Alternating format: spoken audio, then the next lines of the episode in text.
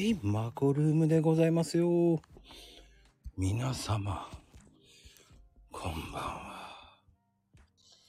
マコルームでございます。始まりました。よろしく。いやー。もうね。なんかちょ、こ、こういう時に限って電話、電話、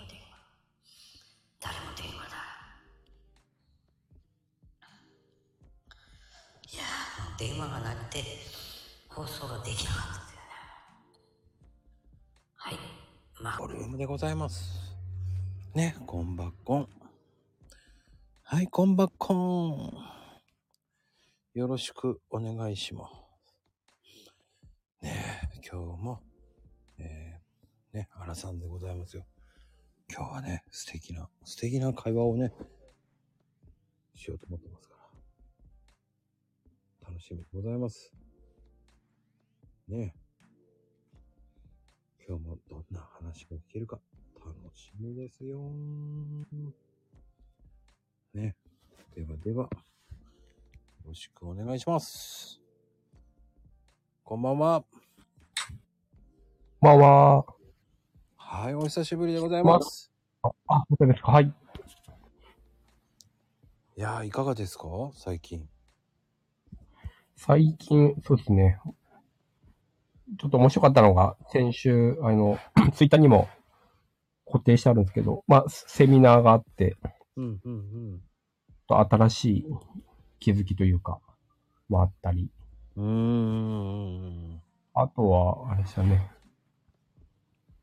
ポケットセラピストっていう活動の中で、あの、まあ、企業さんに出向いて、まあ、AI の姿勢しん、姿勢検診か、とかっていうのもやってきたり、ちょっと新しいことを、やってきました。ああ、でもバックテックって何なんですかあれ？ああ、ご存知ですか、バックテック。はい。うん、うん、うん。は、えっ、と、京都大学のベンチャー企業になるのかな？なんか。で、社長が、もともとは理学療法士で、っていうところなんですけど、なんか、その、病院に勤めていたときに、はい。あのーある患者さんとの出会いがあって、要は、はい。リハビリに通うため、治療に通うために、まあ会社を辞めてきましたっていう、出会いがあって、やめてきたっていうのもすごいけどね。そうなんですよ。だからまあそうしな、そうでもしないとまあ、病院に通えないってことなんでしょうね。うーん、うん、うん、うん、うん。で、それで、まあオンライン上で、ああの、ポケットの中にあのセラピストがいつでもいるようにみたいな、めあの、ことで、オンラインで、え、えっと、セラピストが健康相談に乗るみたいなサービスになってますね。それもまたすごいですよね。今、なんか順調に伸びてるみたいで、やっぱ需要はある感じですね、見てると。あるでしょうね。すごいですよね。そういうのをやるって。うん。もともとはその社長が直接うちに電話があって、うん。多分今のポケットサービスって、まあサービス始める前ですよね。来ていただいて、ちょっと話して、で、今度その社長が、そのエビデンスに基づいたなんかセミナーやるっていうんで、まあ、そこに出て、その後飲んだりとかもしたんですけど、まあその後、いろいろ考えられて、そういうサービスっていうのを生み出したんですよね。へえ。それはそれですごいですよね。うん。今の時期、本当に腰痛める人もいますからね。ああ、そうですね。本当に予防策しないといけませんからね。うん。まあやってしまった時、まあ玉やね、ぎっくり腰やったとかいう人多いじゃないですか。はい。もう動かない方がいいですもんね。いや、うーん、動かない方がよく、うんと、まあできるだけ普通に日常生活レベルで動いた方がいいですね。ああ、でも、いや、でもやった日俺動けなかったもんな。あまあ、どうしても動けないときは、まあ2日間ぐらいまでだったらいいとかってなりますけど、やっぱそれ以上安静にしちゃうと、やっぱ回復が遅れたりとか、翌年の再発率も上がってしまうので、うーん。まあ、1日2日は休んでもいいけど、その後は動けよってことですよね。そうですね。はい。うん。まあでも、コルセットしかないもんな。まああとは、ぎっくりやったときは、あれですね、幹部温めてもらって、うーん。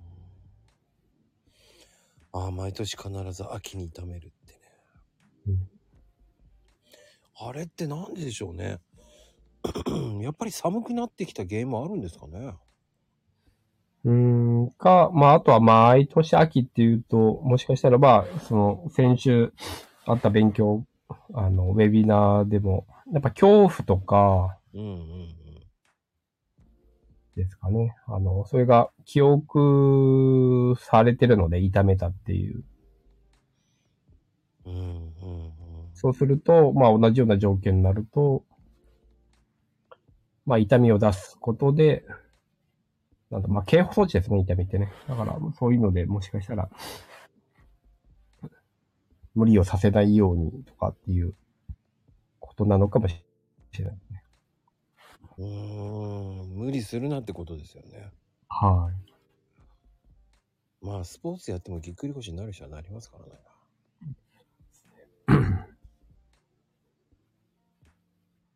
そうだね。疲れが溜まるんじゃないかな、秋って。うん。あの、夏バテしてようやくっていうぐらいな時だから、ちょっと油断するんじゃないかな。っていうのもありますよね。そうですね。まあ本当複雑系で、まあいろんな要素があるので、今言ったものだけではなくて、おおっしゃったように、そういう疲れもあるだろうし、夏が終わる頃になる。ああもう完璧になるそうでしょ。余裕ぶっこいてる症候群ですね、多分ね。そんな症候群ないと思いますけど。でも結構仕事がこう忙しくて、うん。仕事が片付いた翌日にほんと些細なことでぎでぎっくりやる人とか結構いるんで、まああるとは思いますよね。うーん。そっか。まあね、その、でも、あの、腰もそうだけど、あ、片頭痛と一緒。まあでも、片頭痛とはまた違うような感じもするんだけど。そうですね。そうそう片頭痛は、まあ、言われてるのが、あれですね、脳の中がもう過敏も生まれ、遺伝もあるとかって言われてますけど、うんうんうん。うん、なので、ちょっとメカニズムが。まただまあ、うん。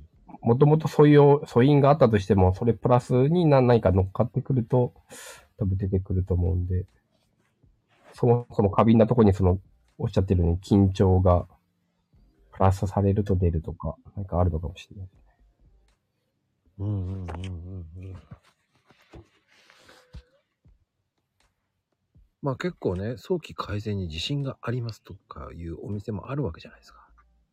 えっ、と、4つですかね。はうい。ん。あの、ぎっくり腰とか。あ、ぎっくり腰、はい。うん。それ本当なのかよっていうのもあるわけじゃないですか。うん、まあ、あとは、まあ思うのが、は早くって言うけど、何をもって早くって言ってるのか。うん。それって主観じゃないですか。はいうんあくまでも早いんだったら、統計的に一般的なそのぎっくりとか急性腰痛が治る平均値よりも早いっていうことを言ってるんだったらいいですけど、うんその人のなんか主観でそういうデータとも照らし合わせずに、ただ単に早い早いみたいな。前、患者さんで、なんだっけな、まあ、ぎっくり腰ってなんか2ヶ月ぐらいぐらいかかって治ったとかって言ってて、うん。まあ実際、普通に考えたら治り遅いなと思うんですけど、うん。ただその本人はもうなんかすごい、もっと時間かかると思ったけど、早く治ったって、喜んで、えー話してたんで、ああ、そうなんだなって思ったんですけど。僕の早いのって2週間ぐらいだと思ってんですけどね。ああ。でも、ぎっくり腰とか、まあ、急性腰痛って、2週間の時点で、10人いたら8人、8割の人が、だいたい日常生活レベルには回復してるっていうのがあるので、まあ、一般的ですよね。うん、2週間。まああのーちょっと前にね、NHK さんでもやってたんですよね。はい。まあちょっと前かな。去年、あ、今年やってたんですよね。あの、ぎっくり腰。ああ、やってたんですか？はい。だから、急性は安静にして患部を冷やすって、それそうなのかなとか。え、冷やすって言ってたんですか？うん。急性期は。ええいやいや、温めなんですけどね。うん。え、それドクターが出てたんですかね？うん、あのー教授さんへえ。でしたけどね。海外のガイドラインとかだと、普通に温めを、これですけどね。なんでだろ当日から翌日までは急性期って言ってましたけどね。う。うん、まあ、急性期は、いやいや、だいたい4週とか6週ですね。急性期と言われるのは。で、まあその中で特に急性炎症でも特に炎症というのがだいたい最初の48時間とか、72時間だったかな？とかって言ってたから、そのことを言ってるんですかね。まあ言葉って難しいですよね。な、な、どう、何を意図して言ってるのかが。だ翌日以降の痛みが弱まってきたら、動くことが大事っていう。で、冷やすのが、冷やすのも効果的とか書いて水枕当てるなど。えー、ええー、と思って、温めるんじゃねえの？と思いながうーん、そうなんですかね。もしかしたら新しい、新しい研究結果が出たんですかね。ら。まあ、お医者さんがエビデンスに基づかないで話すっていうのは多分ないと思うんだけどな。なんだろうな。うん。まあでも、あの、インナーマッスルはい。を鍛えましょうとは言ってましたけどね。ああ、まあそうですね。インナーは。ね、仰向けに寝て、こう、お尻を浮かせるっていう。ああ、そのやり方ですか。うんうんうん。結構それいいとか言ってましたけどね。うんただそれも治った後って話でしたかです。ね、ですね。あ、ですよね。はい。再発予防とか言って。はい、そうそう。だってあとはその、うん。はい。あ、いいですよ。どうぞどうぞ。うその治った治ってないと、まあ、あとは、をどう基準にするかっていうのも大事で。うんうんうん。まあ、急性期が6週間、まあ、炎症が6週間かかる。で、炎症っていうのはそもそも傷を治す反応なので、うんうん炎症が6週間続くってことは、まあ、組織の修復に、そういう軟部組織に筋肉とかだったら、まあ、大体6週間はかかるっていうふうに考えるんですね。私とか。まあ実際それで発症から4週までとか6週までの運動療法、腰痛体操とかは、まあ、有効性がないっていうのが出てるので、ただそこから4週6週経つと有効性出てくるっていうとこなので、そこまではまあ無理しない、無理しないっていうか、うん、日常生活レベルはいいですよね。あ、そうそう、何をもって良くなった？まあ、その、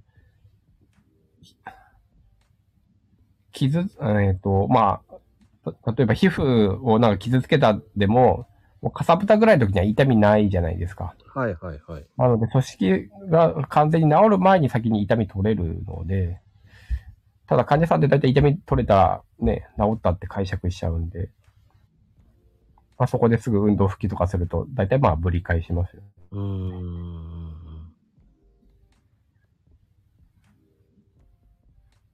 そうだよね。まあ、前回も話してましたんですけども、まあ、患者さんでその病院行って、痛み止め出て、で、治ったらストレッチやってねって言われて、なんかストレッチの紙かなんか渡されて、で、痛み止め飲んでちょっと安静にしてたのかな。まあ、それと痛みは収まる。収まったから治ったと思ってストレッチやると、痛みぶり返して、またぶり返したからまた痛み止め飲んで、ちょっと時間過ごして、収まったから治ったと思って、ストレッチやったらまたぶり返して、ほんと3回、4回繰り返して、うんで、いい加減良くなんないっつって来たことあありましたけど、うーん。あその辺ですかね。そそう、何をもって良くなったっていうか、治ったの定義とかっていうのが、まあ結構人それぞれで違っちゃうので、それが伝えるところが難しいところですかね。そうね。あ、ともちゃんもね、冷やすって聞いたことあるよって言ってますけどね。うん、どっちが正解なんだろうと思いますけどね。まあ、あの、ぎっくり腰っていうのは結局、ドイツ語では魔女の一撃って言われてますからね。はい。うん恐ろしいですよね、あれも。魔女の一撃って言うんだと思いなが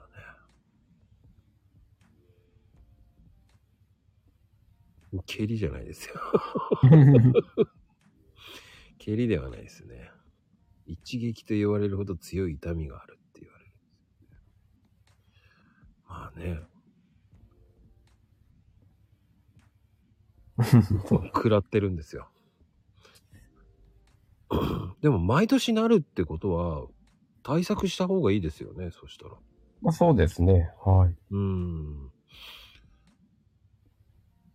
毎年はやばいと思うんですよね。やっぱりインナーマッスルをた、ね、インナーを鍛えた方がいいですよね、絶対。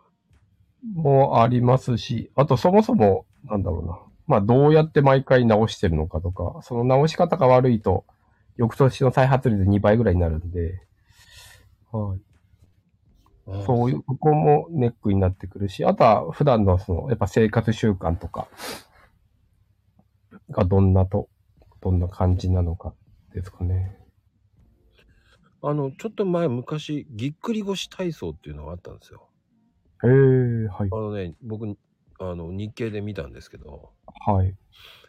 本当かよっていうのを まあ、うつ伏せの状態で深呼吸するとかやってて、ああ、はいはいではい。、クッションとかが、その、こう、クッションを、あの、胸のところら辺にやって、ああ、体反らしていくってことそうですね、徐々にあ反らしていくっていう。多分まあ、マッケンジー体操ですかね。あ、それマッケンジー体操っていうんですか？はい。体を反らしていくっていうのは。そう。ただマッケンジー体操は確かその、そう、急性期に、まあ、それやると効果があるみたいなエビデンスが多分あったとは思うんですよね。ただ、それを、よりも大きい、その、先ほど話した運動療法。まあ、マッケンジー体操も結局運動療法なんで、うんうんうん捉えると、うん。私は、あんまり、やめた方がいいんじゃないかなっていうふうに思いますか、あ、マッケンジー体操良くないんですね。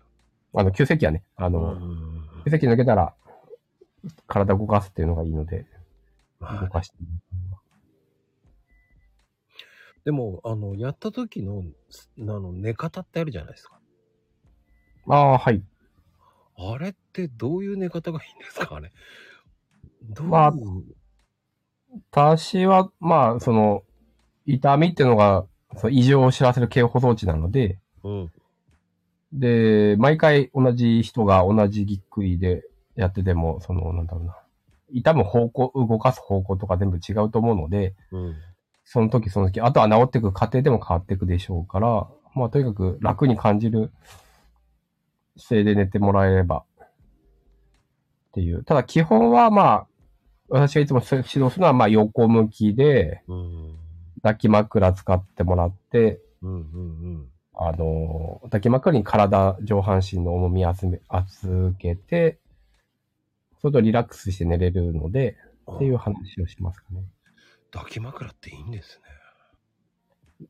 そうですね。抱き枕ないと、いなくて横向きに寝てると、もう無意識に反射で倒れまいとして力入っちゃうんですよね。それを抜くには、やっぱなんか体を預けられるものがあった方が。うーん。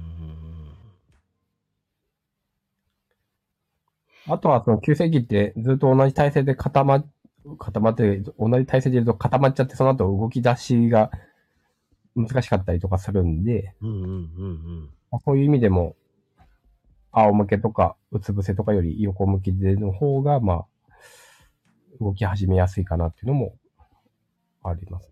うーん。そういうことか。まあ、ねえ。足の間にクッションを挟んだりしていいのってあ、もう全然それは自由にしていただいて。まあ、なんだ、これじゃなきゃいけないとか決まりはない感じですかね。た。へえ。になれば。そう。でも家でまあ、、よく、はい。家で、はい。こう、反るっていう時はいいんですか？やった時とか。発そう症対処法とかよくあるじゃないですか。ぎっくり腰発症した時は、うつ伏せになって痛みが落ち着いてきたら少しずつこう、反るようにこう反ってやる。ああ、はい。まあ、それがさっきのマッケンジー体操とか、要は腰痛体操とかになると思うんで、私はおすすめはしないですかね、急性期。うんしないんだ。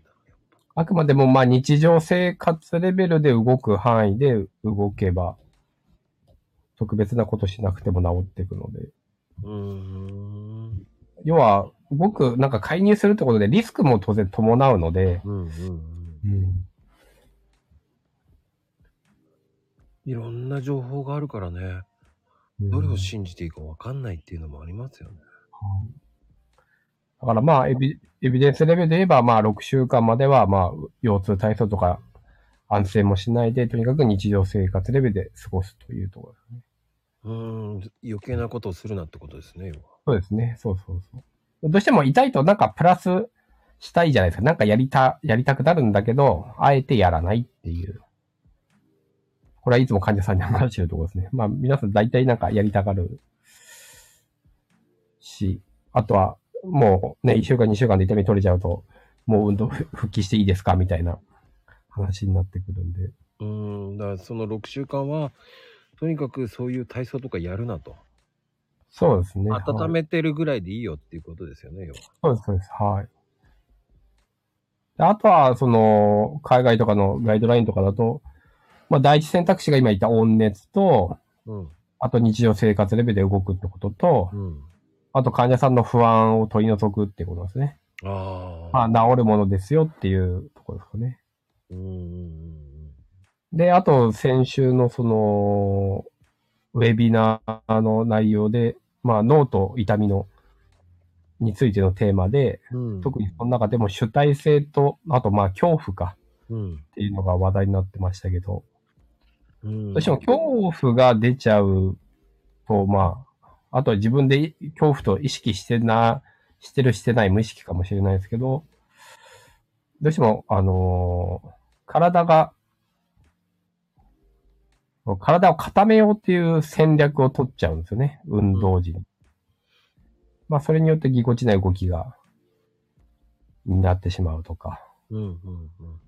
あとは幹部の、まあそういうふうに守ってて動かさなければ、動かさないところってやっぱ神経が過敏になるって、より通過過敏になるし、まああとそこの位置情報っていうんですかね、あの、感覚も鈍くなっていくので、違和感だったり、その、感覚の異常によって痛みが続くとか違和感が続くとかっていうのもあるんですよね。うーん。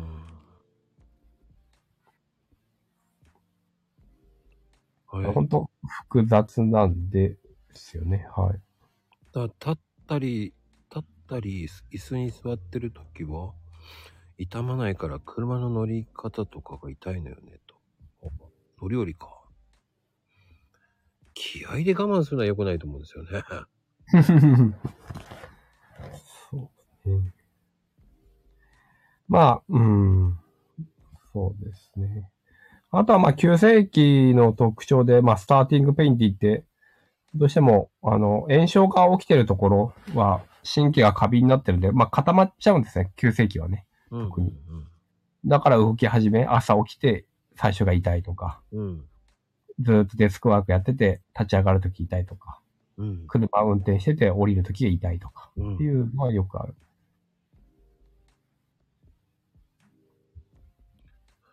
そうか、それで痛いんですよ。ああ、老いもあると思うんですけど、でも、やっぱり、どうしてもストレスや不安とかあれば、ね、原因にもなりやすいってことですもんね。だからそうですね。はい。まあ、心配すればて、ね、簡単と、まあ、ぎっくり腰の思うツボですよね。なっても、まあ、どうせ治るだろうっていうふう、大丈夫っって思うぐらいがいいのかな。そうですね。はい。まあ大事なのは、と慢性の、いと慢性疼痛、慢性腰痛とかうんうん勉強してると、まあとにかく、もう急性期はまあ治った当たり前のものなんで、うん。うんしっかり治す、慢性化させないっていうのが一番ですね。そういう考え方で臨むのが。腰、ああ、腰ベルトってどうですかって。えっ、と、治療効果もないし、予防効果もないし、っていうことで。ただ、まあ力が入りやすくなるっていうのは、エビデンスがありますよね。うーん。で、うん。だずっと、あとずっとつけてるからといって筋肉が落ちるわけでもないっていう、なんか、エビデンスもあったりして、うん。うんただ、そう、頼りすぎるっていうのが、もうと外しても大丈夫なはずなのに、うん。なんか、お守りみたいのでずっとつけてるとか、っていうのは結果的に常に腰に意識を向けてるので、まあ、それが痛みが取れない理由になったりするんで、よくね、あの、インスタとか見てると、はい。あの、腰のね、引っ張るやつがあるんですよ。はい、はい。はい。あれってどうなんだっていつも。あの、ひ引っ張ってあの、固めるやつですね。外国、なんか中国人とかやってるやつ。そうです、そうです、そうです。あはい。まあ、あれは、まあ、多分、まあ締め方が違えば当然結果も違う可能性はあるけど、うんうんうんうん。うん今言った心理面への影響とかはず、まあ、変わらないと思うんで。ああ、そうなんだ。であとは、ね、あれで、わーとかって言ってるけど、どういう人たちがやってるんですかって話ですよね。あとはどういう驚きなのか。まあ、それで痛みが取れたとか、うんうん、そういう話なのか、ただ単に強く締め付けられて、こんなに締め付けられるんだって驚きなのか。だから、まあ何を評価してるのかがわかんないですね、ああいうのね。ああ、そうなんだ。ただまあ、ああいうふうにすごい驚いてるふみ見ると、なんか感覚的にはなんか効果あるんじゃないかって思っちゃうとは思うんですけど。いや、僕はすっげえ思ったんですよ。うん。まあ、だああいうので大体そういう印象操作が多いですよね。ああ、やっぱりね。だコントロイチグルコサミンももう効果ないって出てても、あれだけなんか、まあ私聞きましたみたいな風にやると、ね、なんか、皆さん刷り込まれちゃって、効果があるものってもう思い込んでる方とか多いですもんね。コンドロイチンとかね。あれはもう、効くと思ってるじゃないですか。はい。それも良くないんですよね、簡単に言うと。まあ、効果ないので飲む意味がないというか。うんうんうんうん。あ、そうそう。あと腰ベルト、痛い時はした方がいいっていうとこですが、まあ痛い時もし巻いて楽になるんだったら、まあ、痛みが取れてる間はしてもいいんじゃないかなっていうふうに、いつも指導はさせてもらってます。まあ極端な人だともう腰が抜けちゃって立てない人とかいるんですけど、うんうんうん。そういう場合にバンド巻くと歩けたりとかするんで、まあ安静よりも日常生活レベルを過ごしていただきたいんで、それはバンドを巻いた方が過ごしやすいんだったら、まあバンド巻いてもらうみたいなイメージですよね。うん、僕いやった時ね、バンドしたら楽になりました。あはい。だまあ楽になってる間は、ただ巻いても巻かなくてももう変わんなくなったら、もうしな、やめるっていうところですかね。ん。あくまでも対症療法なので、それによって治療の期間が短くなるとかそういうイメージではない。やったその日だけね、あの、本当におじいちゃんみたいに回ってしまって、うん。コルセット買ってコルセットしたら、ああ、ようやくよくまっすぐ行くようになったーと思いながらね、はい。うん、歩けるようになりましたけどね、本当に、藁をもうすがるような感じで、あの、クリエイトに行きましたけどね。でもそれ、あの、外した時になんか腰回りが変に固まってたりしませんでした？バッキバキでした。でも、とりあえず、まっすぐ歩けるようになったから、まあよしだろうと思いましたけど。そう、そうですね。そうそう曲がっちゃってたんで痛くて、そのまんま、そのまんまの体勢だったんで、はい。これはまずいと思って。だからまあ、道具は使いようで、まあ、その大きいマイナスもないので、まあ、まあ、うん、なんですかね。まあ、まあ、デメリットも考えて、リスクも考えて、うまく使えばいいのかな。うん、寝っ転がって背伸びした方がいいと、どういう時になった時かなと思いますよね。難しいのよ。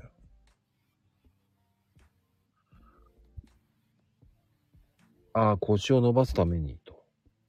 腰を、まあ、急性期過ぎたんだったら、全然腰伸ばしていただいて、とにかくいろんな運動、特にこの運動がっていうのはないので、何でも活動量を増やしてもらうっていうのが、えっ、と、6週過ぎても残ってる痛みに対しての治療になるし、うんうんうん。予防になるって感じですかね。じゃあ普段からこう寝っ転がって朝起きた時背伸びするって結構いいんですね。まあいいと思います。はい。よくね、ドラマとかね、やるじゃないですか。お決まりのように。意外とあれはいいんだな。面白いな。そうやってやるとなんか我々は結構、騙されてるっていうのが多いってことですよね。そうですねアプリと。かあ飲んだらのとか。結構理屈をいろいろこねてるのは大体怪しいですかね。要は実証実験やった結果のエビデンスがないものの場合って、うん。例えば肩こりとかはなんか血流が低下してるのが原因だとか、勝手に決めつけてるというか、世間のイメージを利用して、なんだろう。だから血流が良くなれば、肩こりも良くなるみたいな、あの、理論の飛飛躍っていうんですかね。なんか、で、無理やり、あの、効果ありそうに思わせるみたいな。おーほえっと、説明があれかな。えっ、と、例えば、なんだろう。その腰を温めるっていうのも、その幹部だけ温めて初めて効果が認められてるんですよね。エビデンスがあるんですよ。実証実験によって。うん。はい。で、それ患者さんに説明したんですよね。だからお風呂とか全身だと特に認められてませんよって言ったんだけど、なぜかその患者さんは、うちの院の帰りにサウナに寄って、で、2回目うちにまた来たんですけど、翌日。まあ意味ないですよね。そうそうそう。で、ただ本人はもう興奮気味に、いや、サウナ行ったらちょっと楽になったんですよね、とかって言うから、いや、違うともちょっと否定しづらくて、ああ、そうですか、みたいな言ってたら、だから今日も帰り行くんです、とかって言われちゃって、ああ、そうなんですね、当時が。言いなかった。逆に岩盤浴とかの方がいいんじゃないですか？どうなのまあ、温める範囲が本当に幹部だけだったらってことでしょうね。うんここが広い面積になっちゃうと多分、うん。まあ、それも実証実験やってみないとわかんないですけど。うんまあ半身浴とかだったらいいのかなじゃうーん。難しいですかね。あ。難しい。あとは、その、患者さんでぎっくりでだいぶ良くなってたのに、日帰り温泉、まだ急席の間に行って、うん。入った瞬間とかはもう、本当に痛みがゼロになったのかな、もう。治ったと思ったらしいんですけど、まあ帰ってきたら、もう、またぶり返して、初心時の時ぐらいにもうひどくなっててっていうのがあって。なので、まああんまり先ほど言ったように、急性期ってあんま介入しない方がいいと思うんですよね。なんか、やりたくなると思うんだけど、急性期はやめてって感じですかね。あ、普通の日常生活ぐらいしとけと。はい無理するなと。そう、お風呂も変に長風呂とかせずに普通に入ってすぐ出るみたいな。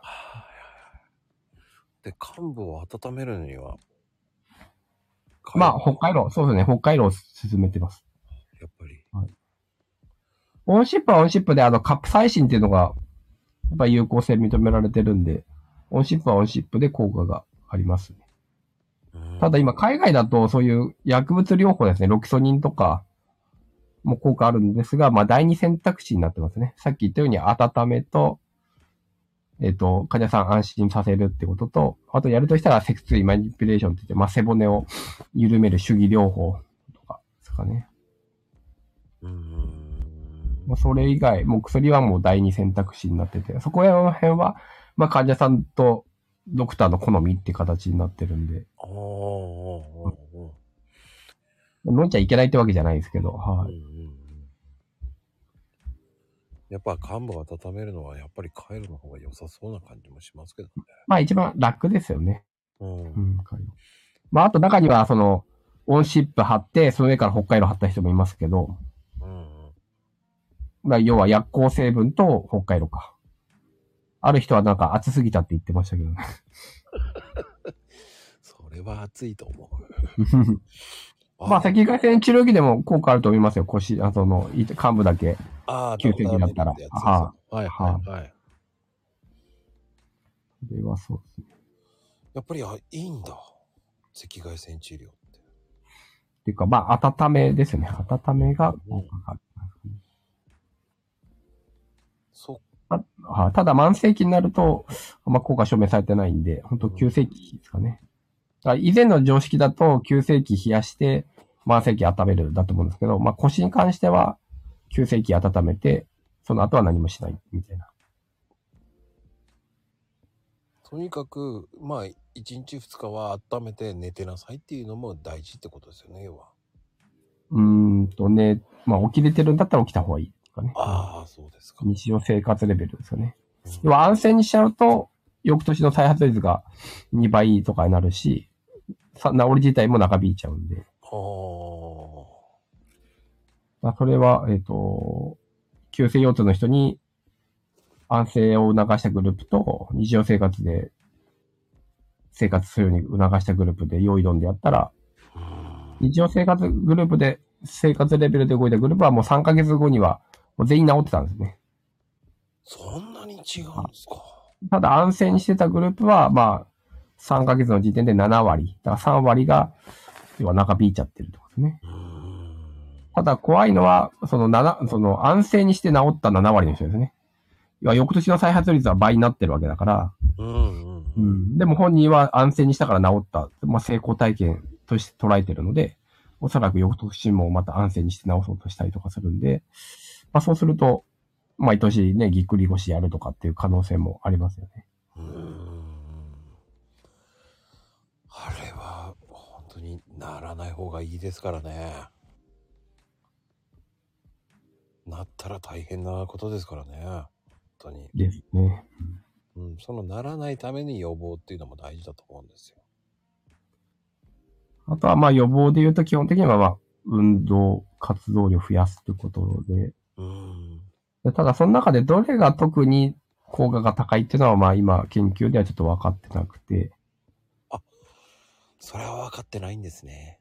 はい、よく腹筋背筋って言うけど、腹筋背筋が特に効果高いってわけでもない。ただ効果がないわけじゃなくて、うん。普通に効果はあるんですけど。あの、まあね、あの、結構、えー鍛えてる方で、えーぎっくり腰になってる方いますからね。そうですね。はい。まあ、それが心理面とか、日常の、えー、そう、ぎっくりになる、なりやすい原因としてあれですね。えっ、と、6時間以上の座り仕事とか、剤と、うん。ストレスと、気持ちの落ち込みとか、うん。あと睡眠不足ですかね。7時間以下とか、もあと週の労働時間が50時間だったかな ?60 時間だったかなとかもあるんで。うん本当にいろんなものがこう組み合わさってきてくる。そうですね。インナーマッスルは、えっ、と、やる妥当性があるんで、だインナーマッスルは鍛えてもらった方が。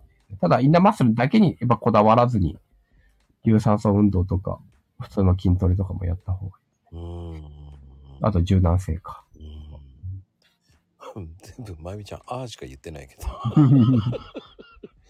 全部、えー当てはまったんだね。多分ね。座りすぎも良くないですからね。だから。だ座りでも、その、やっぱり30分に1回なんか動かすとかね。あ、そうそうそう、そうです。はい。うん。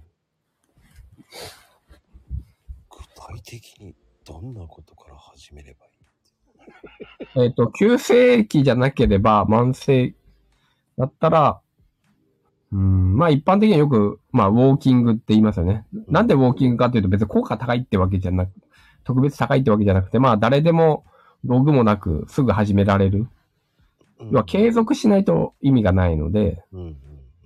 できたらご自身で楽しめる運動とかあれば、要は腰を良くしようと思ってやってるっていうか、ただ単に楽しんでる間に結果予防にもなってるみたいなのが、まあ一番理想ですかね。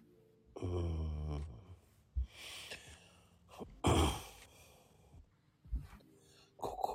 バレすぎるって。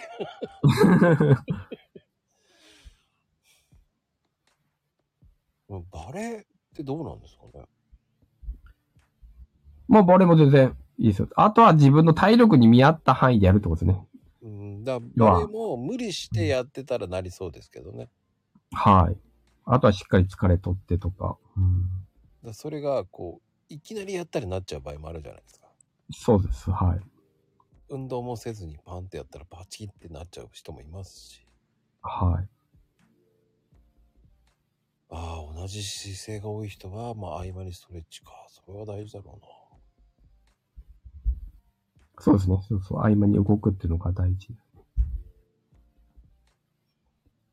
まああの、よくね、本当に、まあ僕なんかもよくやってしまうんですけど、あの、車で運転して疲れたからって、車で寝ちゃうんですよね。おー、はいはい。それもあんまり良くないって言われたんですけへー。ど、どうなんですかね？うーん、どうですかね。まあ、寝返りは打ちづらいから、まあ、結果固まりやすいとか、もしかしたらあるのかもしれないですけど。うーん。なんか、そういう、なんですかね、論文みたいなのもちょっと見た、研究を見たことがないです。うん。エコノミー症候群とかね。ああ、だから、あ、そうですね、ご家さんなんですけど。うんとりあえず、一回車止まったら一回車出て立つようにしようと思ってるんですよ。うん。そういう風にしなきゃ絶対ダメなんだろうなと思っちゃううんです。せ座ってる時貧乏ゆすり。ん。うんそれは良くないんじゃないですかね。貧乏ゆすりって。そうそう、貧乏ゆすりネタで言うと、なんか、えっ、と、そそれは整形外科医の、まあ、股関節専門の先生が、から聞いた話なんですけど、うん。その股関節業界っていうんですかね、の中では結構権威のある先生が、うん。まあ、テレビで、あの、貧乏ゆすりは、なんか股関節に、痛みに、ですかね、まあ、リハビリにいいみたいなことを広めたらしくて、うん。ただその、教えてくれた先生は、まあ、多分エビデンスがないんでしょうね。何を根拠に言ってんだろうなっていうふうに思ってたみたいなこと言ってましたけどね。へえ、やっぱり。ただ、まあ、動かす、貧乏ゆすりも結局運動と捉えれば、まあ、何かしらの効果はあると思うんですよね。うん。ゆっくり足を上げてるぐらいだったらいいと思うんですけど。連打して、ただ上げてないで、ただね、譲ってるだけじゃ、何の効果もないような感じもするんだけどな。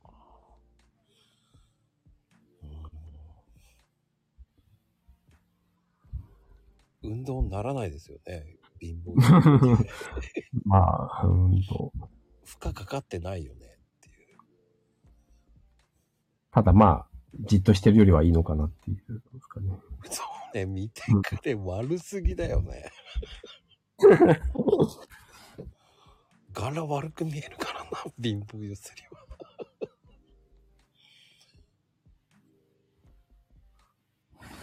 まあ、あと痛みの捉え方ですかね。あと、まあ、治療戦略のところか。ここは一番大事なところで、どうしても今、あの、サプリメントとか、腰痛ベルトとか、貧乏ゆすりとか、やっぱテクニックの話にこういうのやってるとなっちゃうんですけど、うんまあ、戦略が間違ってると、うん。それをまあ戦闘レベル、テクニックで覆すのは絶対無理なんで、うん。ちゃんと戦略を覚えてもらうっていうか、そっちが大事ですかね。人のいないところでやってるわよって。いやー、貧乏ゆすりの癖の人はね、いや、見てないとこでやってるとか言うけど、見られてますよ。この人貧乏、女性なのに、貧乏ゆすりしてるって思われてるかもしれませんからね。ゆすってるよ、つって。イライラしてんのかなとか言って思うからね。だから、貧乏ゆすり、うん、まあ、あんまり良くないですよね、だから。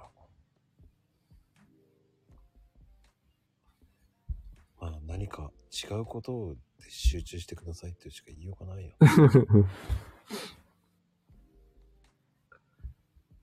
まあ、ねあとはその、釣る人とかはどうなんですか？体が釣るとかあるじゃないですか。ああ、釣るのは、うんまあ神経の働きが、まあ滞ってるっていうんですかね。うんうまく機能してない。一つは、例えば冷えることで手がかじかむように冷えるから神経の伝達が落ちてうまく動かない。うんとか、あとサッカー選手とか、よく試合の後半戦とか結構足つっちゃいますけど、大量に汗かいたりとか、大量に、えっ、と、疲労したりとか、大量にっていうか、すごいひどひどくひ疲労したりとか、うん。うん。えー、するとつっちゃいます。その神経の働きが滞るので。あとは、えーと、あまりにも動かしてないから、あの、自分の足とかに対してちゃんと指令がうまく届かなくなっちゃってる。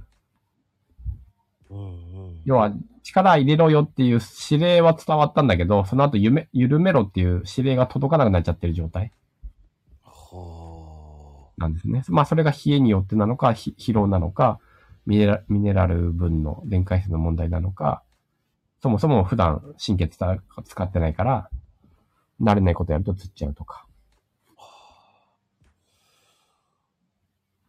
じゃあ、やっぱり、動、そこはなったところは、一回う、ちゃんと動かした方がいいですってことですかね、たまに。まあ、うん、まあ結局は、やっぱそこも動かし続けた方がいいよっていうことですかね。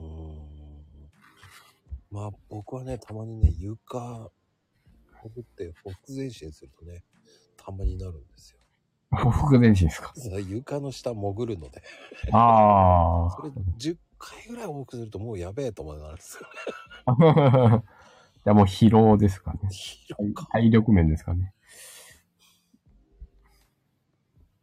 いやー、気をつけないとなも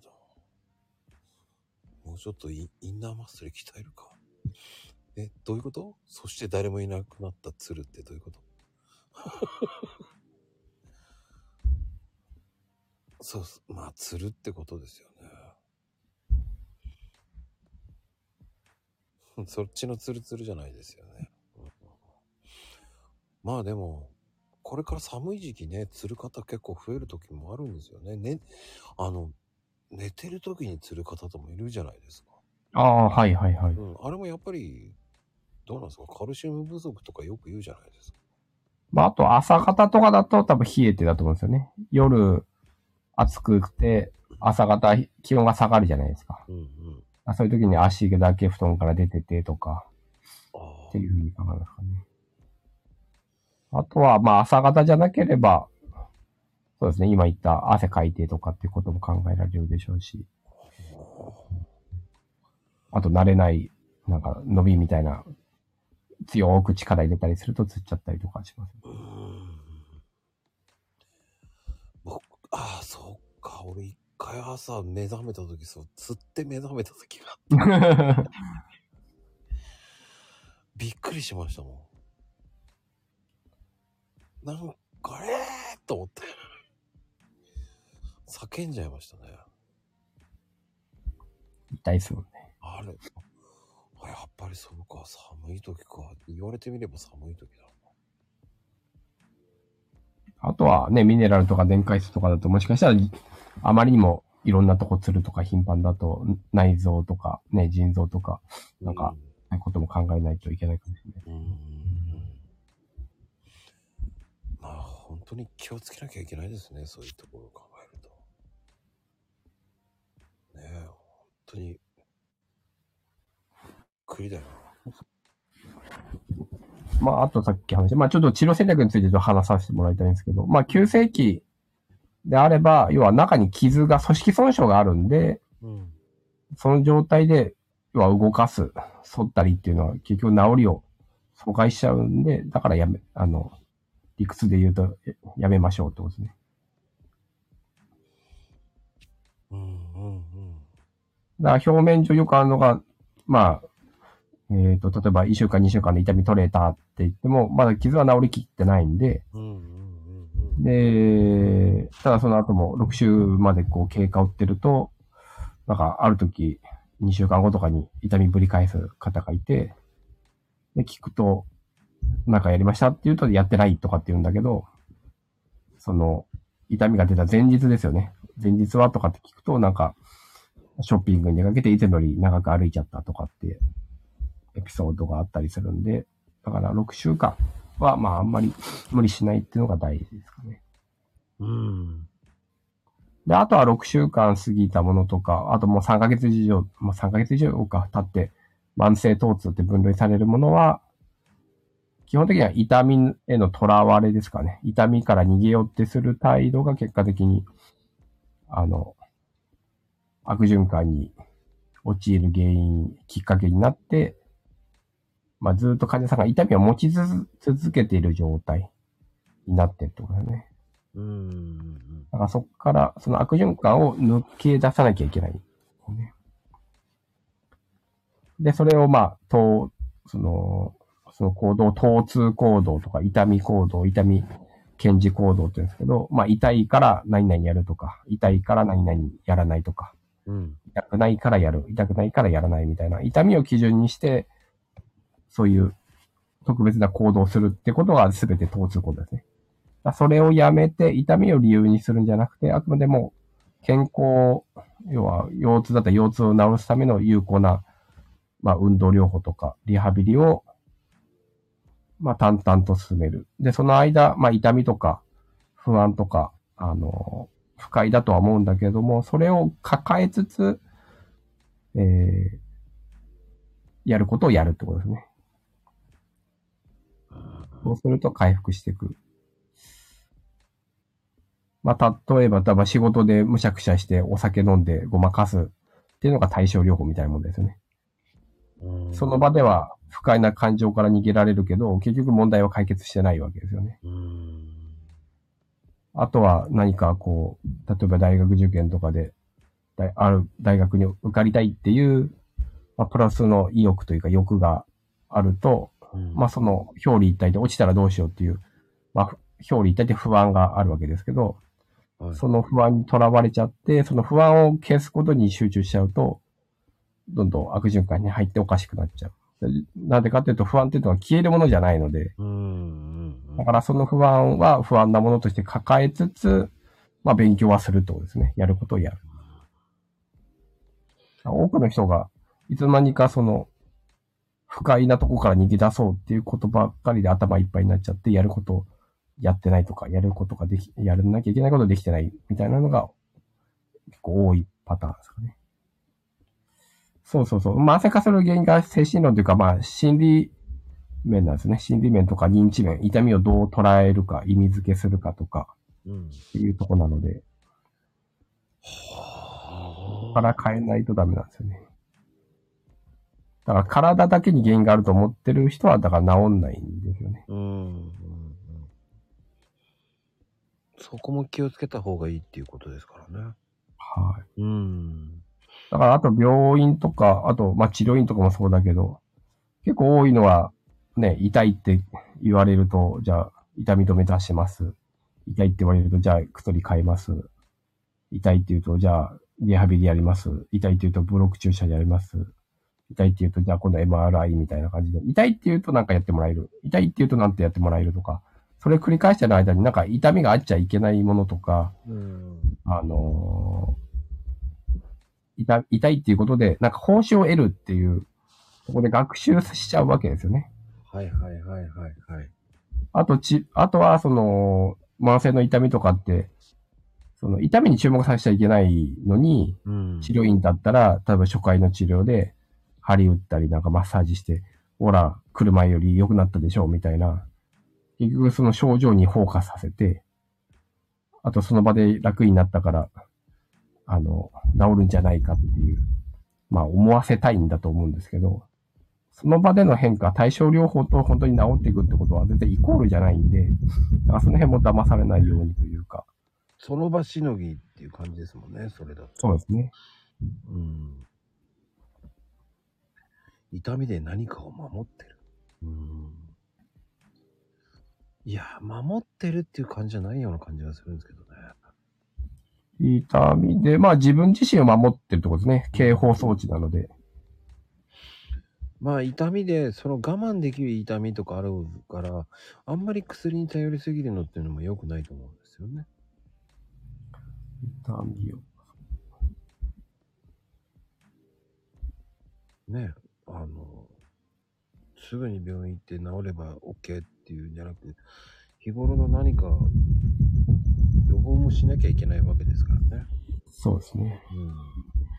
うん。あ、そう、痛みで何か守ってるで言うと、まあ、TMS、TMS 理論っていう考え方あって、まあ何か、まあストレス源があって、うん。まあ大体ストレスで自分の理想と現実とのギャップに大体みんなストレス感じると思うんですけど、あとその、そういう課題に目を向けさせないために、まあ痛みというものを出して、自分の視点をその痛みの方に持っていかせて、本来の課題を、なんだろうな、忘れさせるというか。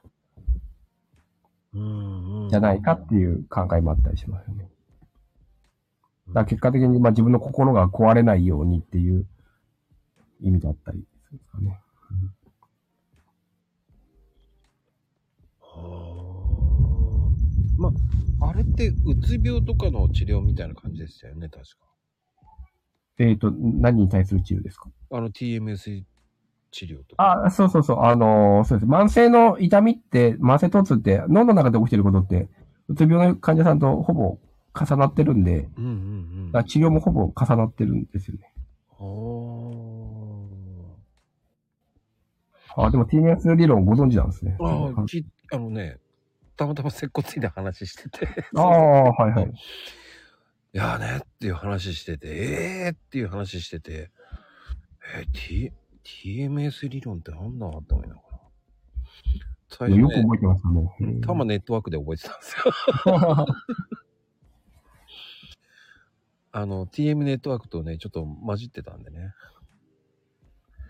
ああ、そうね。痛みもずっと続いてると慣れちゃったりとか、それが当たり前だと思っちゃってるっていうのもあるわけじゃないですか。うんただまあ、痛みを取ることとか治療とかってあくまでも手段であって、うんうんだからそこにはとらわれずに、痛みによってなんかね、外出できないとか趣味が楽しめないとかってお困りことがあるんだったら、まあそれは解決しなきゃいけないと思うんですけど、あくまでも痛みを取るのは手段なので、それが目的化しないように気をつけてくださいっていうところですかね。うん。よくね、まゆみちゃんはなんかね、片頭痛に悩んでますからね。うんうん。だから片頭痛もどっかしら、ね、何かのサインじゃないかなっていうのもありますよね。うんあとはその急性の痛みっていうのは脳の中で感覚野っていうところでうん。メインで痛み感じてるんですけど、慢性疼痛の場合、その感覚や、痛みを感じたときに感覚やの、えっ、と、活動っていうのはそこまで高くなくて、どっちかっていうと、扁桃体とか、その情動、不安とかを感じるところが、動くことで痛みを感じてるんですよね。うんうん。負の情動で。同じ痛いは痛いなんだけど、脳の動い、活動する場所が徐々に変わっていっちゃってるっていう。で、結果、その不安とかで反応するとか反応しちゃってるので、またま全然違う別件で違うことでなんか不安とか感じると、それが原因で痛みを感じたりとかっていうのも当然ありますし。うんうんうんあとはこれをやって痛めたっていう経験が記憶されてれば、同じような状況になると、痛みを出すしっていうことですね。そうか、そういうことなんですね。そうそう、いろんな原因があって、あとは、その、基本的にはその脳とか神経系が過敏になっちゃってるってことですね。全く種がないわけじゃなくて、なんか、些細なことでもあって、それを受け取る感覚とかが、まあ、過敏になっちゃってるから、痛みを感じるっていう。うんそう。で、今、ちょっと心理的なものとか、ちょっと上と話、続けて話しますけど、当然体のこともあるし、なので今は考え方としては生物、体ですよね。生物、うん。心理、社会的因子。でまあ、社会モデルとかって言いますけど、まあ、人を見ましょうってことですね。病気を持ってる人を治しましょうっていうのが考え方。そうしないと、慢性の痛みは良くなりませんよ。まあ、急性の痛みとかだと、まあ、たん、まあ、その体の生物医学モデルっていう体を見れば、体を治せば治るっていうもんですけど、それが慢性化しちゃうと、その体だけ見てても治んないよって難しくなっちゃってる。まあ、難しく考えない方がいいってことですよね。まあ、そうですね。はい。シンプルに直すしていくっていう感じを考えた方が。そう、はいはい。そうですね。うん。深く考えすぎないっていうのも大事です。うんだから痛みを気にしちゃいけないと思うと、結局痛みをタブー視しちゃうんで、それもそれで結局痛みを気にしてるわけだから、むしろ痛みは観察したりとか、かうんまず痛みを受け入れるっていうのが大事ですね。うんうんうん。要は痛みをこう、なんだろうな、気にしちゃってる人は、痛みを見れない人とかって言うんですね。もう痛み出るともうすぐ抑えないといけないみたいので、治療院に書き込むとか。いや。で、そ、でもね、で、それで、はい。治療院に行きたくなるんですよ。困った時のねっていう。あとは、まあ、それをなんで行くかっていうと、全体のメカニズムを分かってた上で、でも痛いから行くとか、あの、使い方ですよね、あとはね。本当にそれで、よくあるのはさっき言ったその疼痛行動って痛みが出ると、なんかパニックみたいな状態になって駆け込んで、で、痛みを収まると、その後何もやらない。ああ、そうね。は治ったらそのまんま、その後の方が大い。事。大事ですね。あとは、そう、そうそう。だからそこがさっき言った痛いからやるとか、痛いからやらないとか、痛くないからやる、痛くないからやらないっていう、そういう痛みを基準に行動してると、ずっとそこから抜け出せないよとか。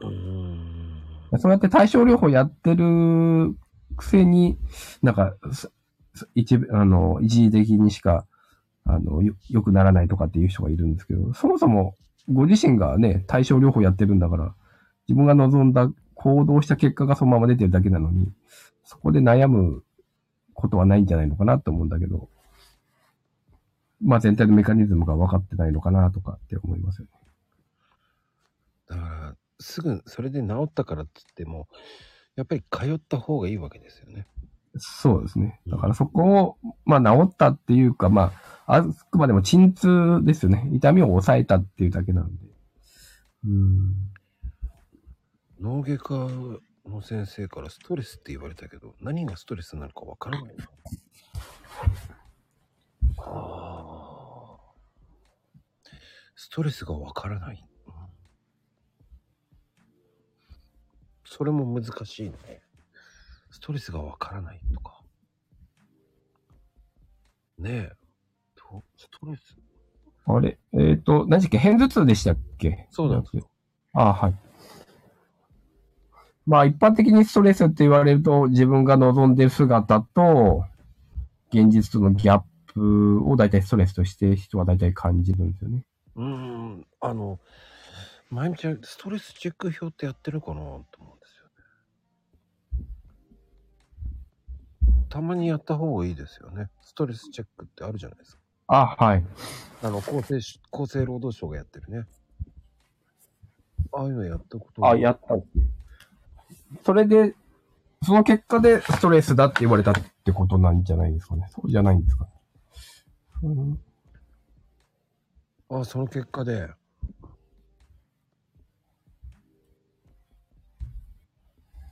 あれはね、あのー厚生、厚生、厚生労働省の、なんか、ストレスチェックってあるんですよね。うん。それで、まあ、ダウンロードできるんで、パソコンからできるんでね。あれやるあとは、はいまあ、あと心理面とか、まあ、痛みもそうなんですけど、やっぱり心理面とか関わってくるんで、その辺を深掘りしていくと、結局その人の生育歴っていうんですかね、子供の時からとか、家族構成からとか、そっから深くやっていくとかですかね。うーん。まあ、ただ、受けた方言ってましたけど、まあ、疲れちゃうとは言ってましたね。とにかくなんか、質問攻めみたいな。うん確かだから、その人はまあ心が病んでいったけど、結局心にそれでプレッシャーかかってなんか、あの、元気がない時にはちょっと、やれないなとは言ってましたね。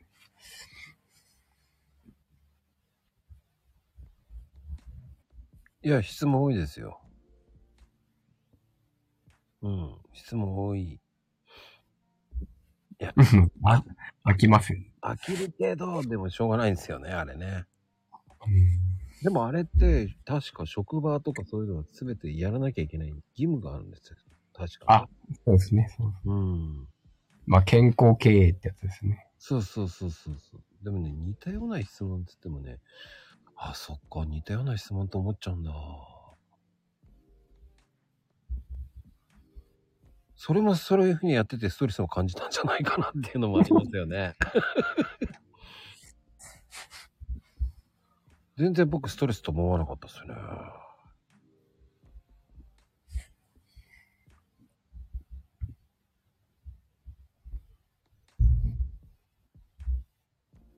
まあでも、ためないための面談ですからね、あれって。うんやった方がいいって言えばいいですよね。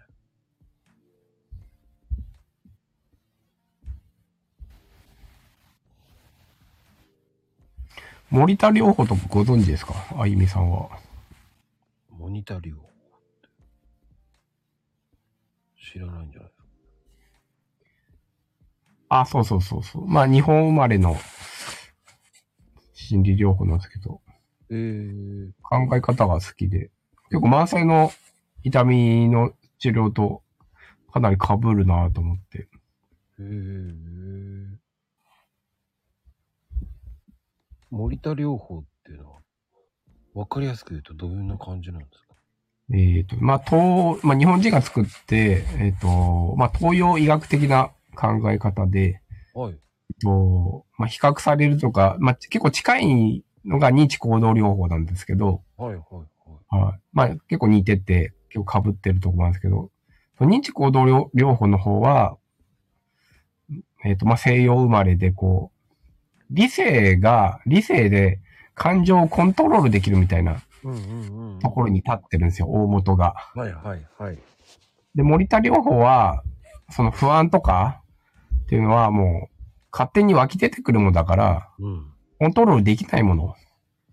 だから手放しましょうっていう考え方なんですね。で、今まで患者さん、私の、まあ、少ない中で、その、心をちょっと、なんですかね、弱めて自分で認知行動療法を取り組んだ方は少ない症例ですけど、要は理性でコントロールできるっていう前提のもとでうん学んでやる、やるけど、結局、思うようにならないわけですよ。うんうんうんうん。本当はこうすべきはずなのに、それができないってか、逆にまた自分を責めちゃうというか、逆に落ち込んじゃう。うん。そうそう、否定せずに受け入れる。まあ、重要とかって言いますけど。うん、だからこれもその痛みもそうですね。痛みを受容できない人。痛みから逃げようとか、痛みをこうコントロールしようとか、うんできないものをコントロールしようとするから失敗体験繰り返して、うんうんで、どんどん自分で自分の首絞めてるみたいな感じになっちゃう。うんあまあ否定せずにああそうね受け入れるっていうのもまず大事って言えば大事ですもんね。あとは、その、怖がりすぎちゃって痛みとか、その不安とかっていう感情を観察できなくなってたりするんですよね。で、痛みとか不安とかも、まあ、ピークに達したらその後絶対落ちるんですよ。ずーっと高まっていくとか、ずーっと高い状態が維持するってないんだけど、うん。ただそのピークの時にすぐ、まあ治療行って痛みパッと取っちゃうとかやってると、その後沈んでいくとかっていうことを知ることができないっていうんですかね。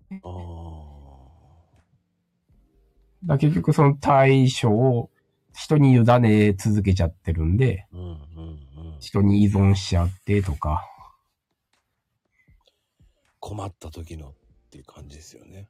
うん医者だ思い込みみたいな。うんうん思い込みが作ってる場合もありますからね。そうそう、思い込みですよね。だから痛みが悪いものだとか、えーあ痛くなったらとにかく寝る。うんまあ、睡眠不足もあるかもしれませんからね。そうですね。基本的に僕も思うんですよ。7時間以上は寝た方がいいと思いますよ。本当にはい、そうですね。あの、すあのね、本当にね、寝ないと良くない。って思いました。やっぱりね、寝ないとストレス溜まりますね、地味に。うーんで、。少しイライラする時もありますからね。はい。うん。やっぱ心に余裕がなくなっていくんだなっていうのもありますよね。うん。だ寝るっていうのが本当一番いいと思います、本当に。ね、怪我した時とかでもね。あ寝るのはいいと思いますよ、本当に。まあ、それが本当にいいのかどうかわからないですけどね、寝るっていう。寝すぎるのも良くないですけどね。そうですね。まあ、睡眠不足は、まあ、腰痛の発症リスク上げるし、あと、痛みもやっぱり、痛みの感度も高ぶらせちゃうんで、はあはあまあ絶対ね、なんだろう、睡眠はしっかりとった方がいいですよね。うーん。いや、大切ですよね、睡眠って本当に。まあ、あと、片頭痛とかが、まあ、基礎にその脳が過敏になってるっていうのが、そもそもあるので、やっぱり脳をリラックスさせるとか、脳を、変だな、まあ、変に刺激しないとかっていう考え方は、多分、理にかなってんじゃないのかなと思う。ん。ね、寝る前にスマホなんかやっちゃいけません。そうそうです、そうです。そうよ。あの、まゆみちゃん特にね、あの、寝る前に X とかやってそうなイメージですからね。やっちゃダメよって感じですよ。そうそう、自律神経よね。あ、緊張してるんだ。緊張してるように見えないんだけどね。そしたら、まゆみさんね、自分で緊張してるって、あのー認識できてないってことなんですかね。うーん。い言われるだけってことですかね。うん何かしら伺ってしまう神経になっちゃってるじゃないですか。うんうん、無意識でしょうね。で、大、脱力はできるようになったんですか今？できなかったって書いてあるね、脱力ああ、そうですね。要は痛み抱えたりすると、やっぱ体の感、その感覚もやっぱ鈍くなってるんで、まあニューロリハビリテーションで考え方ありますけど、やっぱその神経をもう一度脳ですよね。脳をまた鍛えてあげるっていうのが大事なんですよ、感覚を。ほうほうほうほう。その鍛え方ってあるんですね。そうですね。あの、肩麻痺の人とか、中枢、んあの脳梗塞とかで麻痺になった人たちがやるリハビリですよね。まあ簡単なのは本当幹部を見るっていう、こ腰痛とかだと腰を見るだけで改善効果があったりするので。へえ。で、あとそう、脳の中のそこの体の部位を支配してるというか感じるところが萎縮しちゃってるんで、そこをもう一度鍛えて、ボリュームをこう戻すみたいなイメージですね。ほうほうほうほう。だ感覚、まあ、例えば自分でこう、動こうとイメージして動いた。でも実際鏡で見たら、あの、違ったみたいな。それをフィードバックして鏡見ながら、自分のイメージと本当の実際の動きっていうのを一致させていくとかですね。あとは緊張、脱力だったら、脱力できないんだったら、むしろ逆に思いっきり緊張させて、緊張さしてるっていう筋肉の感覚でどんな感じかってしっかり味わう。で、力抜くと、あの、反射で緩むって反、あの、反射があるので、今度緩んだ感覚って、あ、こんな感じなんだって、自分でこう、覚えていくって感じですよね。うーん。力を抜くっていうのも大事大事ですからね。そうそう、緊張と緩和とか。緊張と常に意識が緊張しちゃってるんじゃないか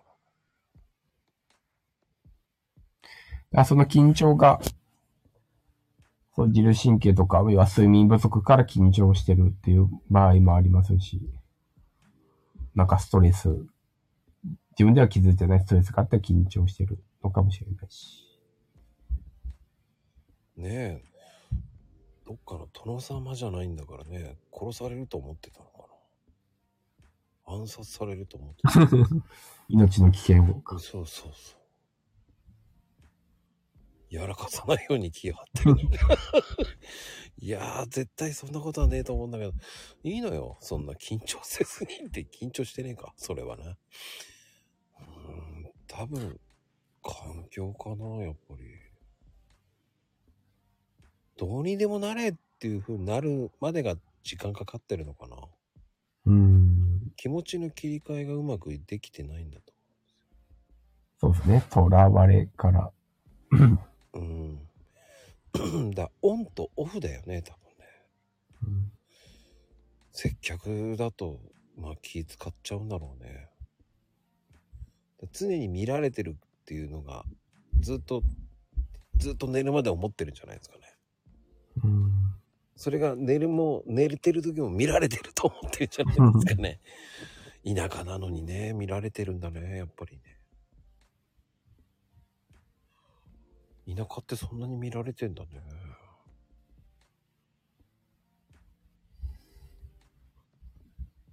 都会の方が楽？楽かな楽じゃねえよ。いや、楽じゃないと思うんですけどね。都会の方が見られてますよ。はあ、でも、そうか。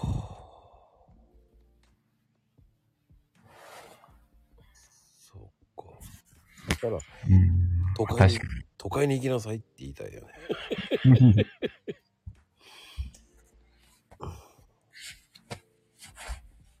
田舎ってそうなのか。ねえ、あれさん難しいですね、それって、田舎って。まあ、田舎、そうですね。うちの実家も田舎なんですけど、この間母親が言ってたのが、うん。うん。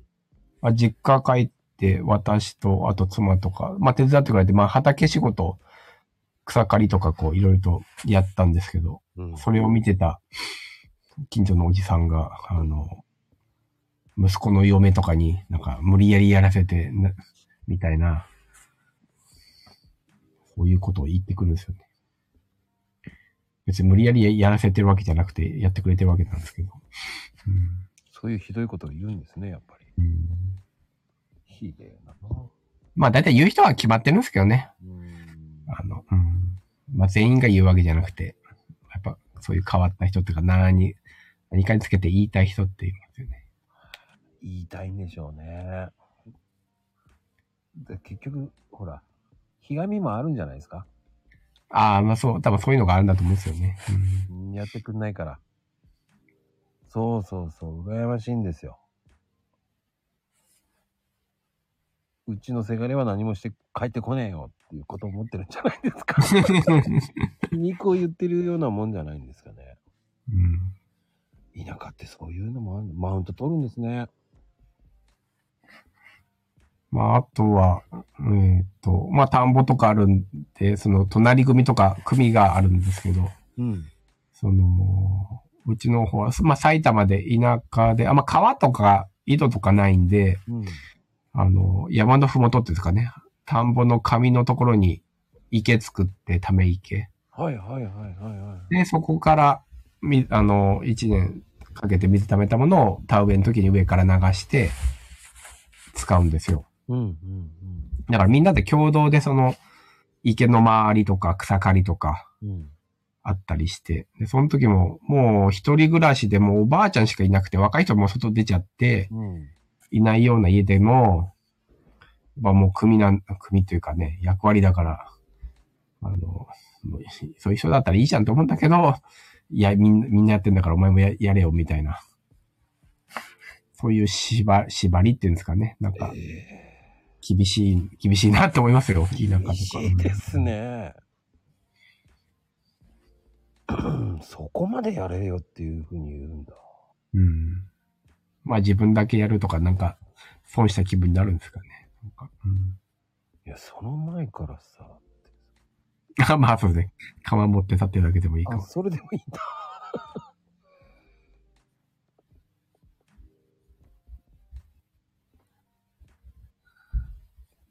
えー、車庫の閉まって、開いてるとか閉まってるとかで違うんだ。えやっぱ気になるんですね。なんか。うん。いや、話のネタがないからじゃないですか。か あまあ、それも、それもあるかも。うん、人のことが気になるんだ。なんか、田舎っていいようで悪いですね。うん。そんなに皆さんが、こう、いい幻想を抱いてるようなのと違うと思います。余計なお世話って言いたくなるしね。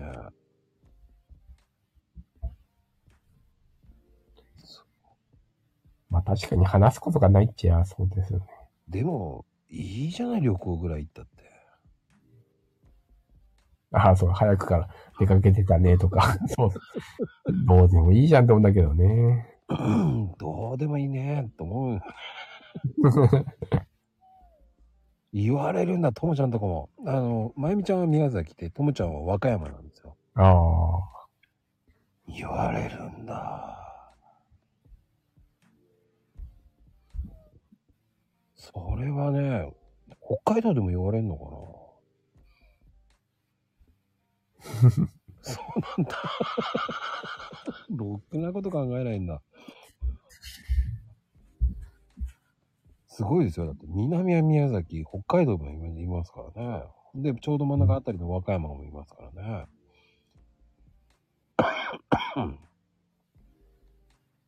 ええでもさ、長男の嫁だから余計お嫁さんの行動が気になるんじゃないんですか？うん。ああ、聞くのも、それもストレスかもしれませんね。ストレス源が見つかりました。うん。それです。それです。だから言ってやってください。うるさいって言ってください。うん。大阪あんまり干渉しないんじゃないですかね。どうなんだろう。まあ、いっちゃん寝てる、寝てると思いますもん。いっちは。ああ、そうなんだ。す、すってなんだよって感じ。どうでもよくないってこと気にしがちなんだ。大阪はどうなんだろうね。みいっち。まあ、いっちんとか都会だからまあ、何も言って、言ってないな。じゃあ、やっぱ都会、若干都会だからじゃないですか。大阪も都会だもんな。ね、荒さんとこだってね、川崎ですけど、そうですね。川崎とかでもね、まあ、隣近所さんとは仲良くさせていただいてますけど、特にそんな、どっかね、行ってたのとかは聞かないですよね。聞かない聞かないし、聞かれないし。うん、うーん。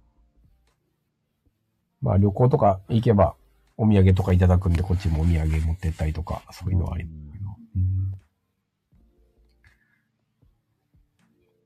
自治会で仲良くなれてないな。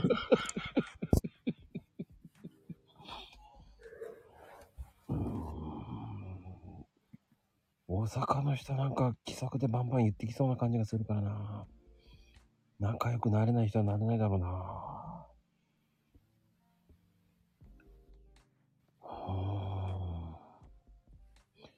うーん難しいですね、そういうのってね。か、田舎って大変だな。そうよね。知らん人増えていくよね、絶対。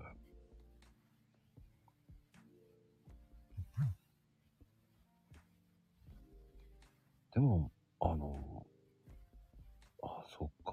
そうやって考えるといいと思いますよね。うん。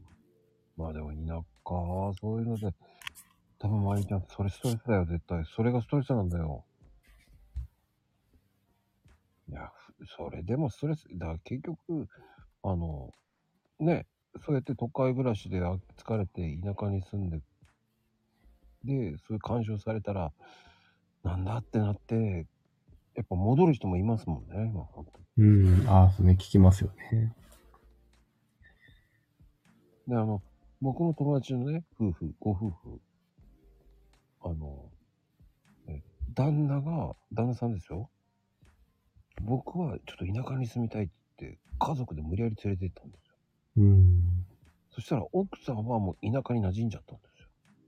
おー。で、旦那は、旦那さん僕の友達なんですけど、えーそれが煩わしくて嫌で、へえ。都会に戻っちゃいました？よ。で、土日だけ単身ですよ。戻ってきてます、田舎に。へえ。本当に良くないって言ってました。嫌だって言ってました。あそこまでなんか言われるの嫌だって言ってました。うん。別にいいじゃないか、旅行行ったって、とか。あと、普通に、あの、入ってくるって言ってました、家に。ああ、はいはいはい。勝手に開けてくるって言ってました、家を。だから、プライベートもへったくりもないって言ってましたよ。じゃあ、鍵かければいいじゃんって。鍵閉めたらなんで鍵閉めてんだってって怒られたって言って。いや、それ普通じゃないかと思うんだけど、と思うんだけど。それもおかしな話だよなと思いながね。田舎あるあるなんですかね。まあ今防犯のために鍵かけるだろうと思いなが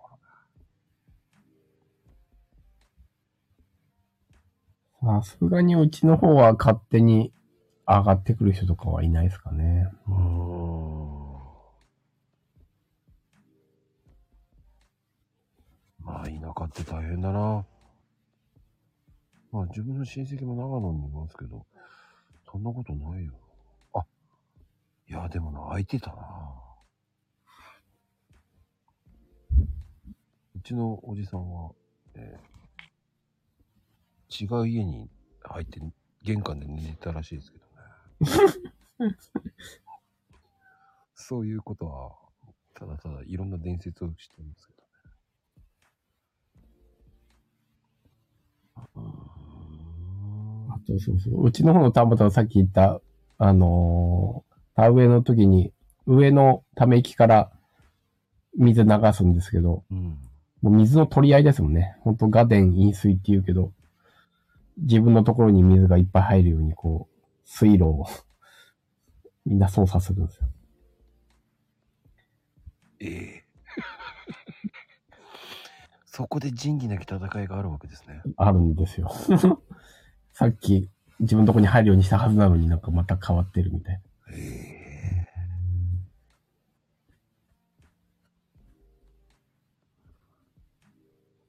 そんなに水入れてもどうすんだっていうのもありますよね。せこいね。いや、でもそれってどこの世界でもいるじゃないですか。うん。やっぱりそれはあるんじゃないですかね、やっぱり。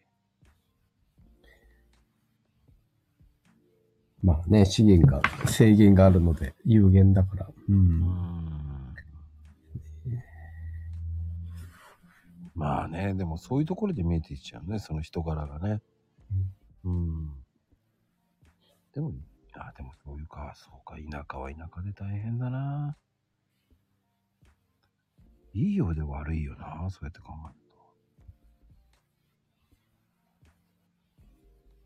と。ね、余計なお世話だって言いたくなるし、変わんねえよって言いたくもなりますよね、そう。そんなんで取り合いしたいっていうのがあるよな。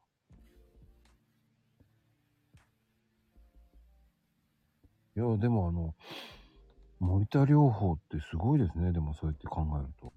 自然治癒みたいな感じで。そうですね。うん。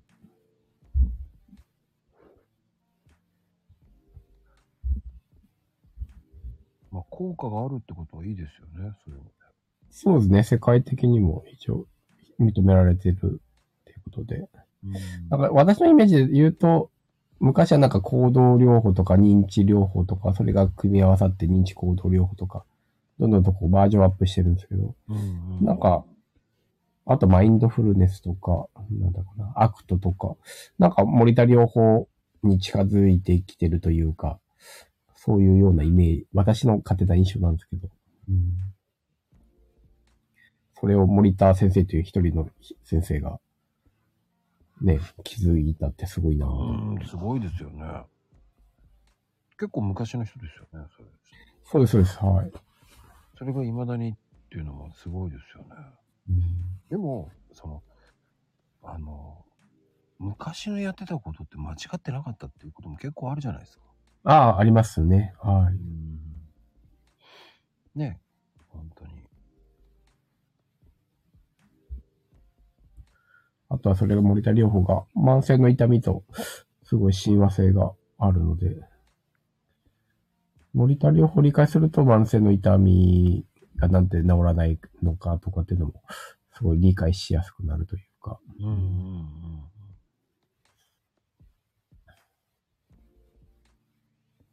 そうそうそう。痛みもストレスもああって当たり前なんですよね。うんうんうん。それを、それをうまく付き合うか付き合わないかっていうのがね、大事ですからね。ねえ、本当そう思いますよ。だそこ、はまあ進む方向として、えっ、と、まあそそのストレスとか、まあ痛みはあれかもしれないけど、ストレスだったら、まあこうなりたいっていう自分の理想があって、それに進む、進みたいと思うから進めなかったらどうしようって、まあ不安が出てくるわけなんで、うんうん。森と療法的には、とにかくその自分のなりたいものですよね。めを、とにかく目指す努力をとにかく淡々と、要は自分を成長させていく努力をし続けるっていうんですかね。そうすることで、結果的に不安が取り除かれるし、まあ自分を成長できるし、新しい価値観ですかね。物の見方みたいなのを手に入れることができるっていう。まあ、うん結果人生が変わるみたいな。うん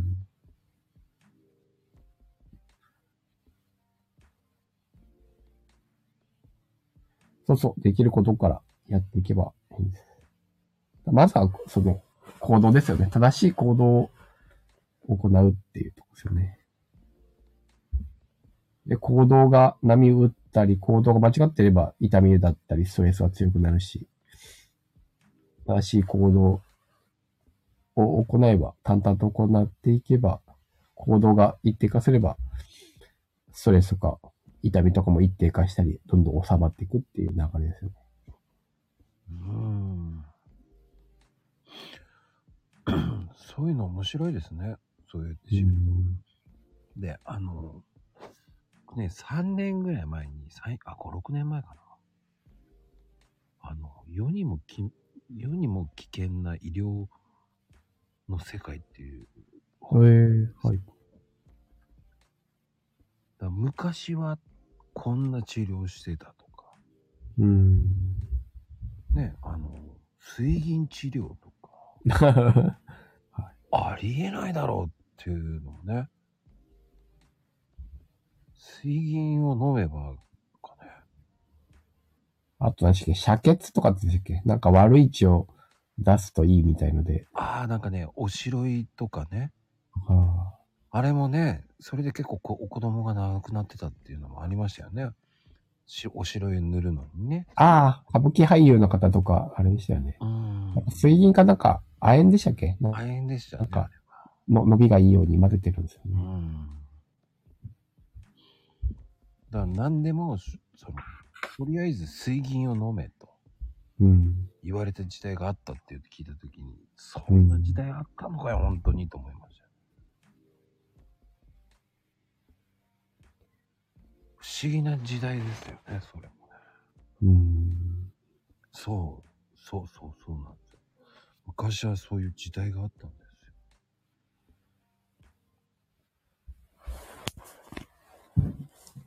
怖い。でも、それはでも、水銀がダメだっていうのが今は分かってきたから。うん。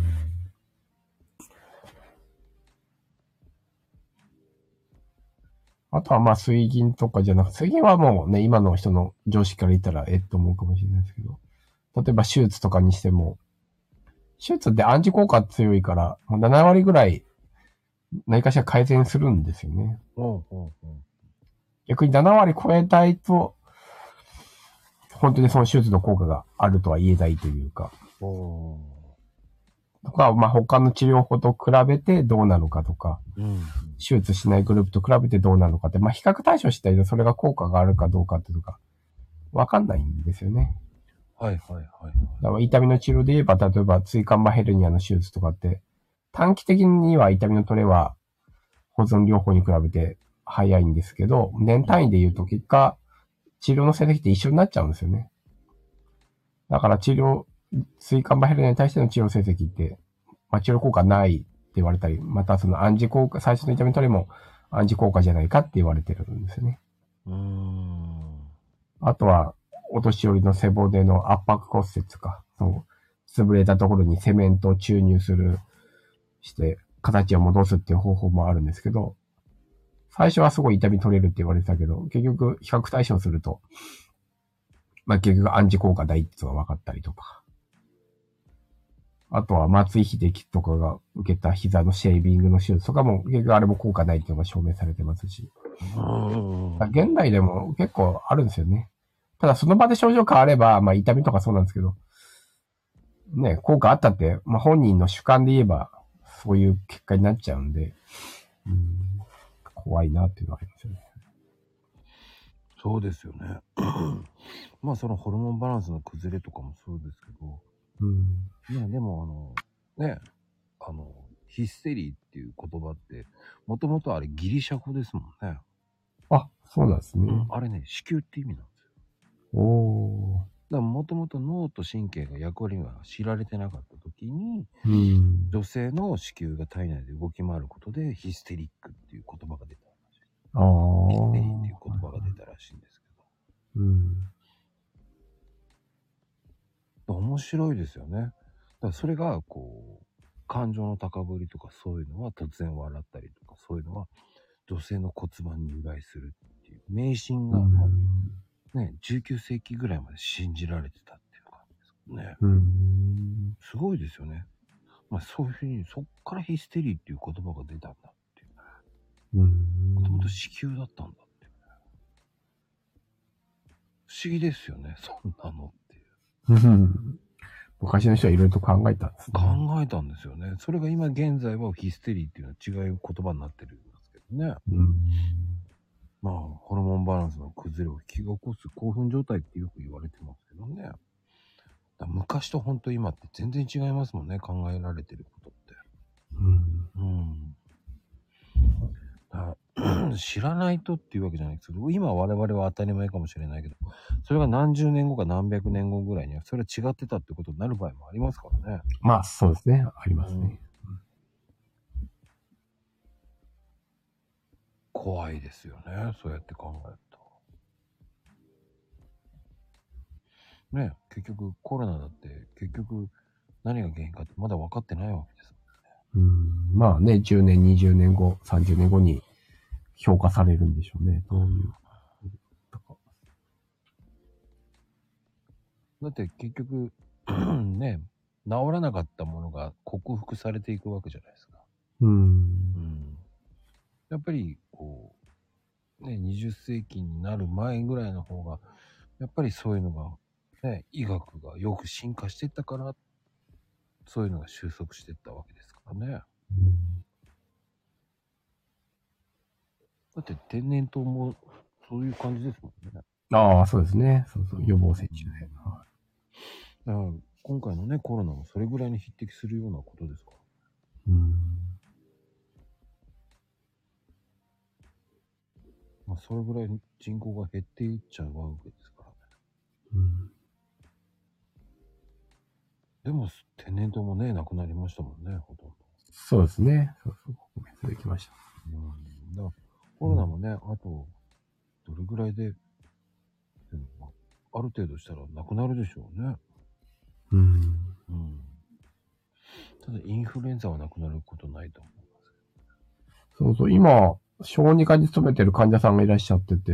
はい。聞いたら、もう今、もう本当にインフルエンザ多くて、逆にコロナは検査しても陽性になる人いないみたいなこと言ってて。うんうんね、あのコロナがね、すごい流行ってた時はインフルエンザ少ないとかって言ってましたけうんうんど、両立することはないのかなとか。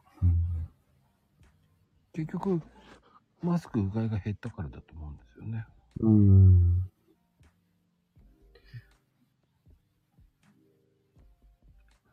思議ですよね。そうやって。やっぱり、繰り返されるのかな？何かしらで。うん。まあ、これからは本当にそうそうそう。どうなんですかね？インフルエンザとかより世間強い。うーん、そこはごめんなさい、わかんないです。ちょ、荒さんもね、違いますから、専門分野ではないので。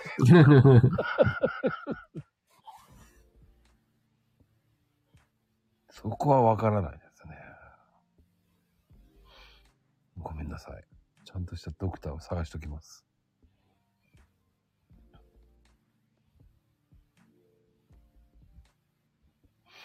うん、患者さんで溢れてるらしいですけどね、どこもかしこも。そうそう、この間ファストドクターっていうと利用して、はい。えっ、と、訪問診療もうアプリで申し込むと自宅まで来てくれて、で、診察してくれて薬もくれるみたいな。ああ、オンライン治療のやつですよね、あれって。ファストドクターって。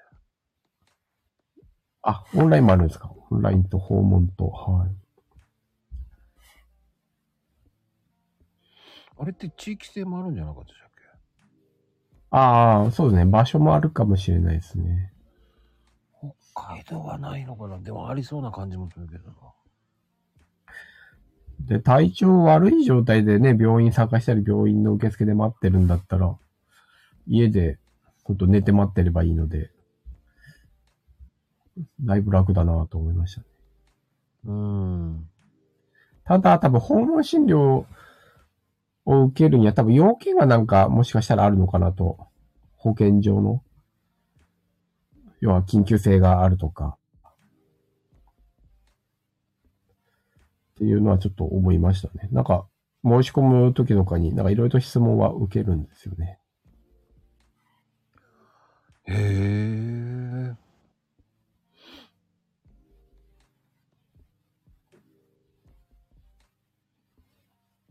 そういう、こう、専門家がいるっていうのもね、すごいですよね。うん。その、あなた、あの、あれって質問したら何分後かに医師が回答するとか、そういう感じですもんね。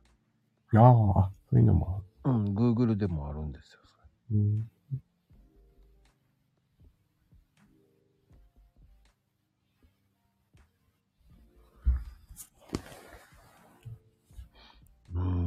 まあ、どこもかしこもね、インフル、インフルって言ってます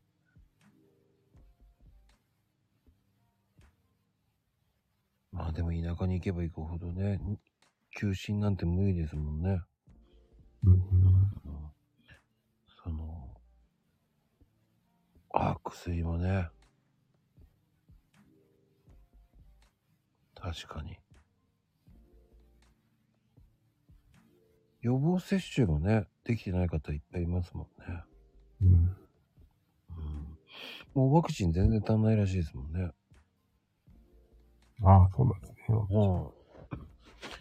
うん。えもう僕はもう、インフルエンザの注射打っちゃったんでね。うん。はい。良い周到なんで。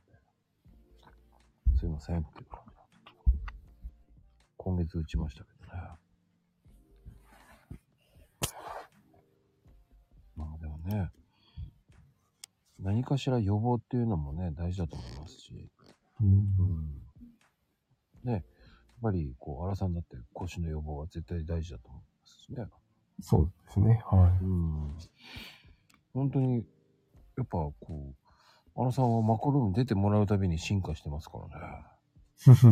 い。ですかね。うん。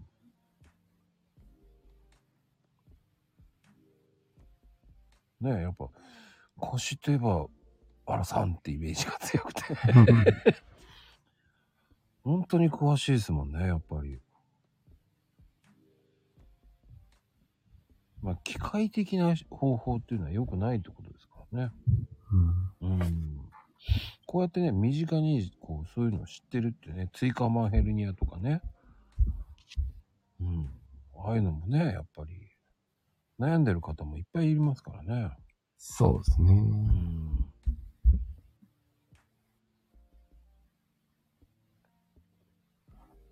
やっぱヘルニアで悩んでる方も結構いらっしゃいますもんね。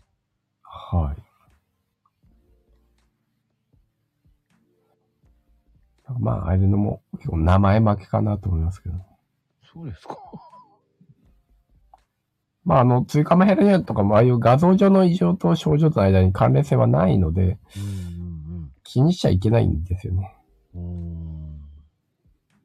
でも一度、ね、そういう診断名ついちゃうと、腰痛くなるために、まあ、ヘルニア持ちだからとか、って話になっちゃって、うんまたそのヘルニアを治さないと治らないみたいな思い込ませちゃうんで、だから海外とかだと画像検査するなって言うんですよね。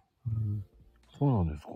治りが悪くなるから。ああ。あくまでもレントゲン画像検査する理由って、骨に骨折がないかとか、ガーが転移してないかとか、腫瘍がないかとか、そういう怖い病気を除外するために取るんだって、うん。いくらレントゲン MRI 取っても痛みの原因ってわかんないんですよ。今の医学レベルって。うんうんうん。で、ただ、まあ、やることやれば治るってこと分かってるんで、淡々とやることやろうよって話なんだけど、なんかその辺も頭でっかちになっちゃって、ヘルニアだからどうのこうのとかって、治んないとか、ああだこうだ、なんですかね。そういうのも悪循環の原因の一つですね。うんヘルニアでやってはいけないこととかそういうのはあるんですか？いや、まあないですよ。基本さっきと腰痛と一緒ですね。だから急性期は日常生活レベルで過ごすし、うん血液過ぎたら動くしっていうことね、より。あとは、その、なんだろうな、YouTube とか、いろんなので、こう何々はするなとか、何々はしちゃいけないみたいな、なんかそういうのが多くて、まあ、そういうのが多分人の目を引くんだと思うんですけど、うん。そうやってどんどん人の怖がらせるとか、さっき言った、一番最初に言ったように不安を取り除かなきゃいけないのに、うん不安煽ってどうすんだよって思うんですけど、全部みんな不安を煽煽ってますよね。はうん。い。で、あれはダメ、これはダメっていうから、なんかどんどんタブー視するという、なんか、どんどん狭く、なんだろうな。うん、例えば、うちの、あ、そうそう、まあ、不安煽って中継したりするんでしょうけど、うちの真ん中の子はまあ、喫音持ってて、まあ、喫音も障害になるんですけど、はい。だ喫音も、まあ、う、あれですよね。えっ、と、今何しよう、話そうとしたっけあ、喫音、だから、えっ、と、今それを喫音を気にしすぎるたり、喫音って恥ずかしいことだとか、喫音って、っていうふうにこう、考えすぎちゃうというか、考えて、だから、何々しないとか、まあ、い痛みと一緒ですね。うんうんふうに制限しちゃうと、まあ、二次障害っていうんですかね。うん。うんうんうん。どもっちゃうのはそれはどうしても障害だからしょうがないかもしれないけど、だからどもるかといって、何々できないとか、まあ、まあ、積極病とか、まあ難しいものはあるかもしれないですけど、なんかそれで、自分を大きくこう制限しちゃうとか、うん。あとは私的には、その本とか、その基礎に関しての本とか読むと、こういうふうに接してはいけないみたいなことがいっぱい書いてあるわけですよ。で、最初は、あ、そうなんだと思って読むんで、だから子供に対しても、なんかすごいタブー視するというか、あの、どもってる時に、まあ何も言わないですけど、やっぱ気にしちゃう、しちゃってる自分がいて、多分気にしてることが多分子供に伝わってるだろうなっていうのを、ある時思って、で、それから、なんだろうな、まあそういうタブー視するみ、なんと、意識しすぎてて失敗したなって思って、それを改めたってことはありますね。うん、親が気にする必要ないですもんね。うんだ。から親が気にすれば煽ってるようなもんですもんね。そういうことになっちゃうんですよね。そうそうそう。うん逆にそれは子供にとってプレッシャーになっちゃってるから余計そうなっちゃいますもんね。そう。親が良くないものと思ってれば当然子供も、あ、既存で良くないものなんだって多分マイナスマイナスに捉えちゃうんで、うーん。ああ、これはいけなかったなと思って。いや、あの、できることじゃなくて、自由にやらせるのが一番いいと思うんですよ。そうですね。そうそうそううんできることっていうんじゃないんだよね。それとできることっていうのをまた制限しちゃうから、もう普通に接してればいいんだと思うんですよ。だからその辺の経験がまたその慢性の痛みの理解にもつながって、うんうん結局、慢性の痛みの人も、その痛みを理由にどんどん二次障害っていうんですかね。うん。痛いからあれもできない、ああ、こうだとかって、なんかいろんな理屈つけて、まあ怖いとかっていうのがあるんだと思うんですけど、うん。よりそれを、問題を大きくしちゃってるっていうんですかね。うんうんだからそういう二次障害、三次障害取り除いていくっていうのもすごい大事と。大事ですよね。まあ、いその、いろんなことをね、専門家とかいっぱいいるわけですよ。X とかそういうのも。そういう人たちが言ってることが本当にそうなのかなって思っちゃうことはそういうところですよね。不安を煽ってること多いですよね。はめちゃめちゃ煽ってる人いっぱいいますよね。い。うん。うん、僕はそれ違うんじゃないかなって思っちゃうんですよね。うん。そうそうそう。情報が溢れてね、翻弄されちゃうんですよね。うん。そう、専門家って、そう、コロナの時もね、医療関係者がとかって、なんかいろんな情報が出回ってましたけど、うん、医療関係者ってなんだよとかって思うんですよね。100%それをやってるのかよって思っちゃいますからね。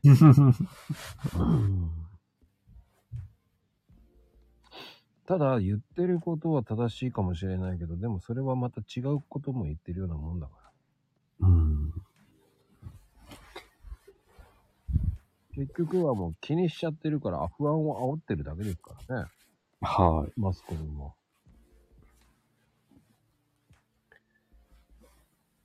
そうですね。日本人は特に権威に弱いって言われてますよね。弱いなぁ。そこは気をつけてほしいですね。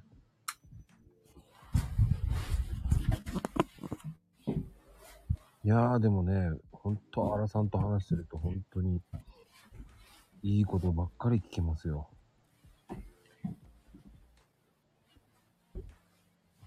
乗せられないことが大事ですよ。そうですね。うん。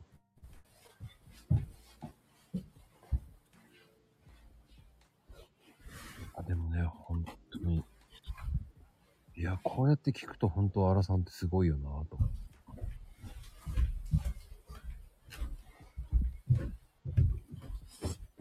いやいや、もっとすごい人はいっぱいいますよ。でも勉強熱心ですよね、本当に。うん、まあなんか疑問を解消したいっていうところですかね。うーん。そうね。でも、ぎっくり腰もぎっくり首っていうのもありますもんね。ああ、そうですね。ぎっくり首。首もあるんですよ。あと、ぎっくり背中とかって言われた人もいましたね。ああ、ぎっくり背中もありましたね。背中って僕聞きましたけどね。そうなる人もいるんだと思いましたけどね。うんそうそうそうそう、ぎっくりになるらしいですよ。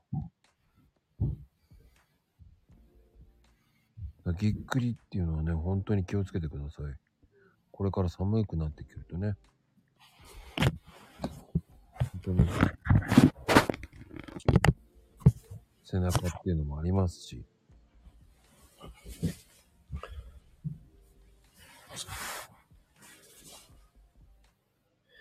どこでもぎっくりになるの。まあ、ぎっくり腰って、あれですよね。正式な病名じゃないんだと思うんですよね。急に痛くなれば、多分ぎっくりって名前がつくんだと思います。うんうんうんうん。だから急な背中の痛みですよね。はい。あの、よくね、あの、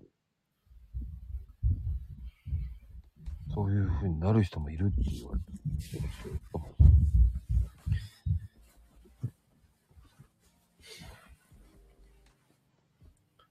あれもやっぱり安静なんですか？ぎっくりはまあ日常生活レベルで動けば治ってきますよね。首とか背中も。首も、はい。結局は運動不足なんでしょうね、ぎっくりってなるってことは。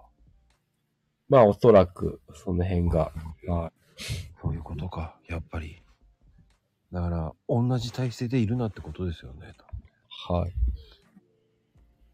ああ、そっか。なあ同じ姿勢っていうのは本当に良くないってことで。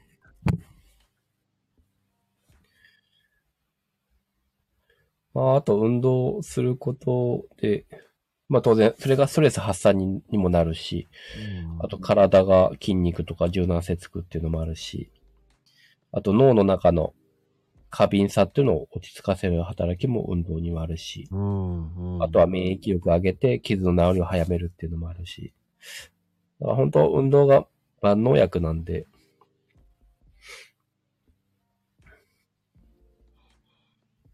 積極的にストレッチとか柔軟性とかそういうの、有酸素運動した方がいいってことですよね。はい。うん。ぜひ、皆さんも、これから寒くなってきますから、余計ね、うん。うん、なりやすくなりますから。いやー、でも本当に、運動してくださいってことですよ。はい。運動してください。いやー、気がつけばいい時間帯です。ね、荒さんの方も。ああ、そうですね。もう2時間経ちましたね。いや、もう荒さんの方もね、明日仕事ですからね。はい。いや、ぜひぜひ。そうですよ。適度な運動ですよ。そうです。やりすぎもダメだし、やらなすぎもダメだし。うん。ほんとね、荒さんの時は皆さんね、真剣に質問しまくりますからね。そうなんです。そうね、質問ほんとたくさんある。ほんとありがとうございますって感じですよね。いや、真剣になる。まあでもね、本当に、なかなかこういうね、お話って聞けないからね。そうです。コツコツ。まあ、ペーシングって言いますけど、淡々と、うんコツコツと、行動を変えずに頑張ってもらう。いいんですよ。3分でも4分でも。そうですね。はい。やらないよりかはいいんですよ。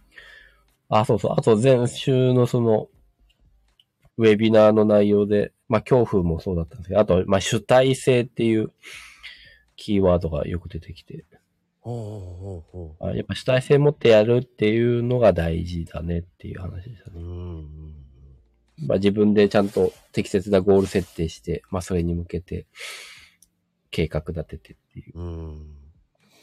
うん。あの、ね、X を毎日やるのと一緒ですよね。うん。だって朝起きて3分から5分ぐらいやるだけでも違いますもんね。そっから、そね。そっから3分が5分、5分が7分、7分、10分って少しずつ増やしていけばいいと思うんですよ。いきなり15分1時間やったから、ったら、明日1時間もやるのか嫌だなって言ってやらなくなりますからね。うん。そう。だから最初は1分ぐらいでもいいと思うんですよね。そうです、そうです。やらないよりかはいいってことなんです。最初は1分できたんだったらそれがいいね。消化できたらその後もうちょっと増やすっていうそういうことですよ。あ、ねえ、私の頭痛は義母が原因とか言ってね。そうです。原因はそうです。ちゃんと言ってやってくださいね。あなたのせいでストレスよって言ってください。あ、多分言えないと思いますけどね。いやー、でも本当に、ね、ぜひ、これを聞いた方はね、ぜひやってほしいです。えー多分それは誰かを当てがうしかないと思うんですよ。まゆみちゃんのじゃあお母さんは、ストレスが発散できてるわけですね。うーん結局、えーうん、実の息子娘を無視する困ったもんだから、えーそしたら、まゆみちゃん、孫をい、孫を入れるんですよ。孫を生かせるのが一番いいんですよ。そうすると、まゆみちゃん少し軽減されると思いますからね。まあ、受け流すっていうのも大事だと思います。孫に。えーそしたらね、えー左側に、えー音楽聴きながら聴いてあげるっていうのも一つだと思いますよ。エアボッツでもいいのでね、ゆあの、見えないやつをね、耳に隠しとけばわバレませんから。イヤホンでね。えーそれを、音楽を聴きながら聴いてあげるといいと思います。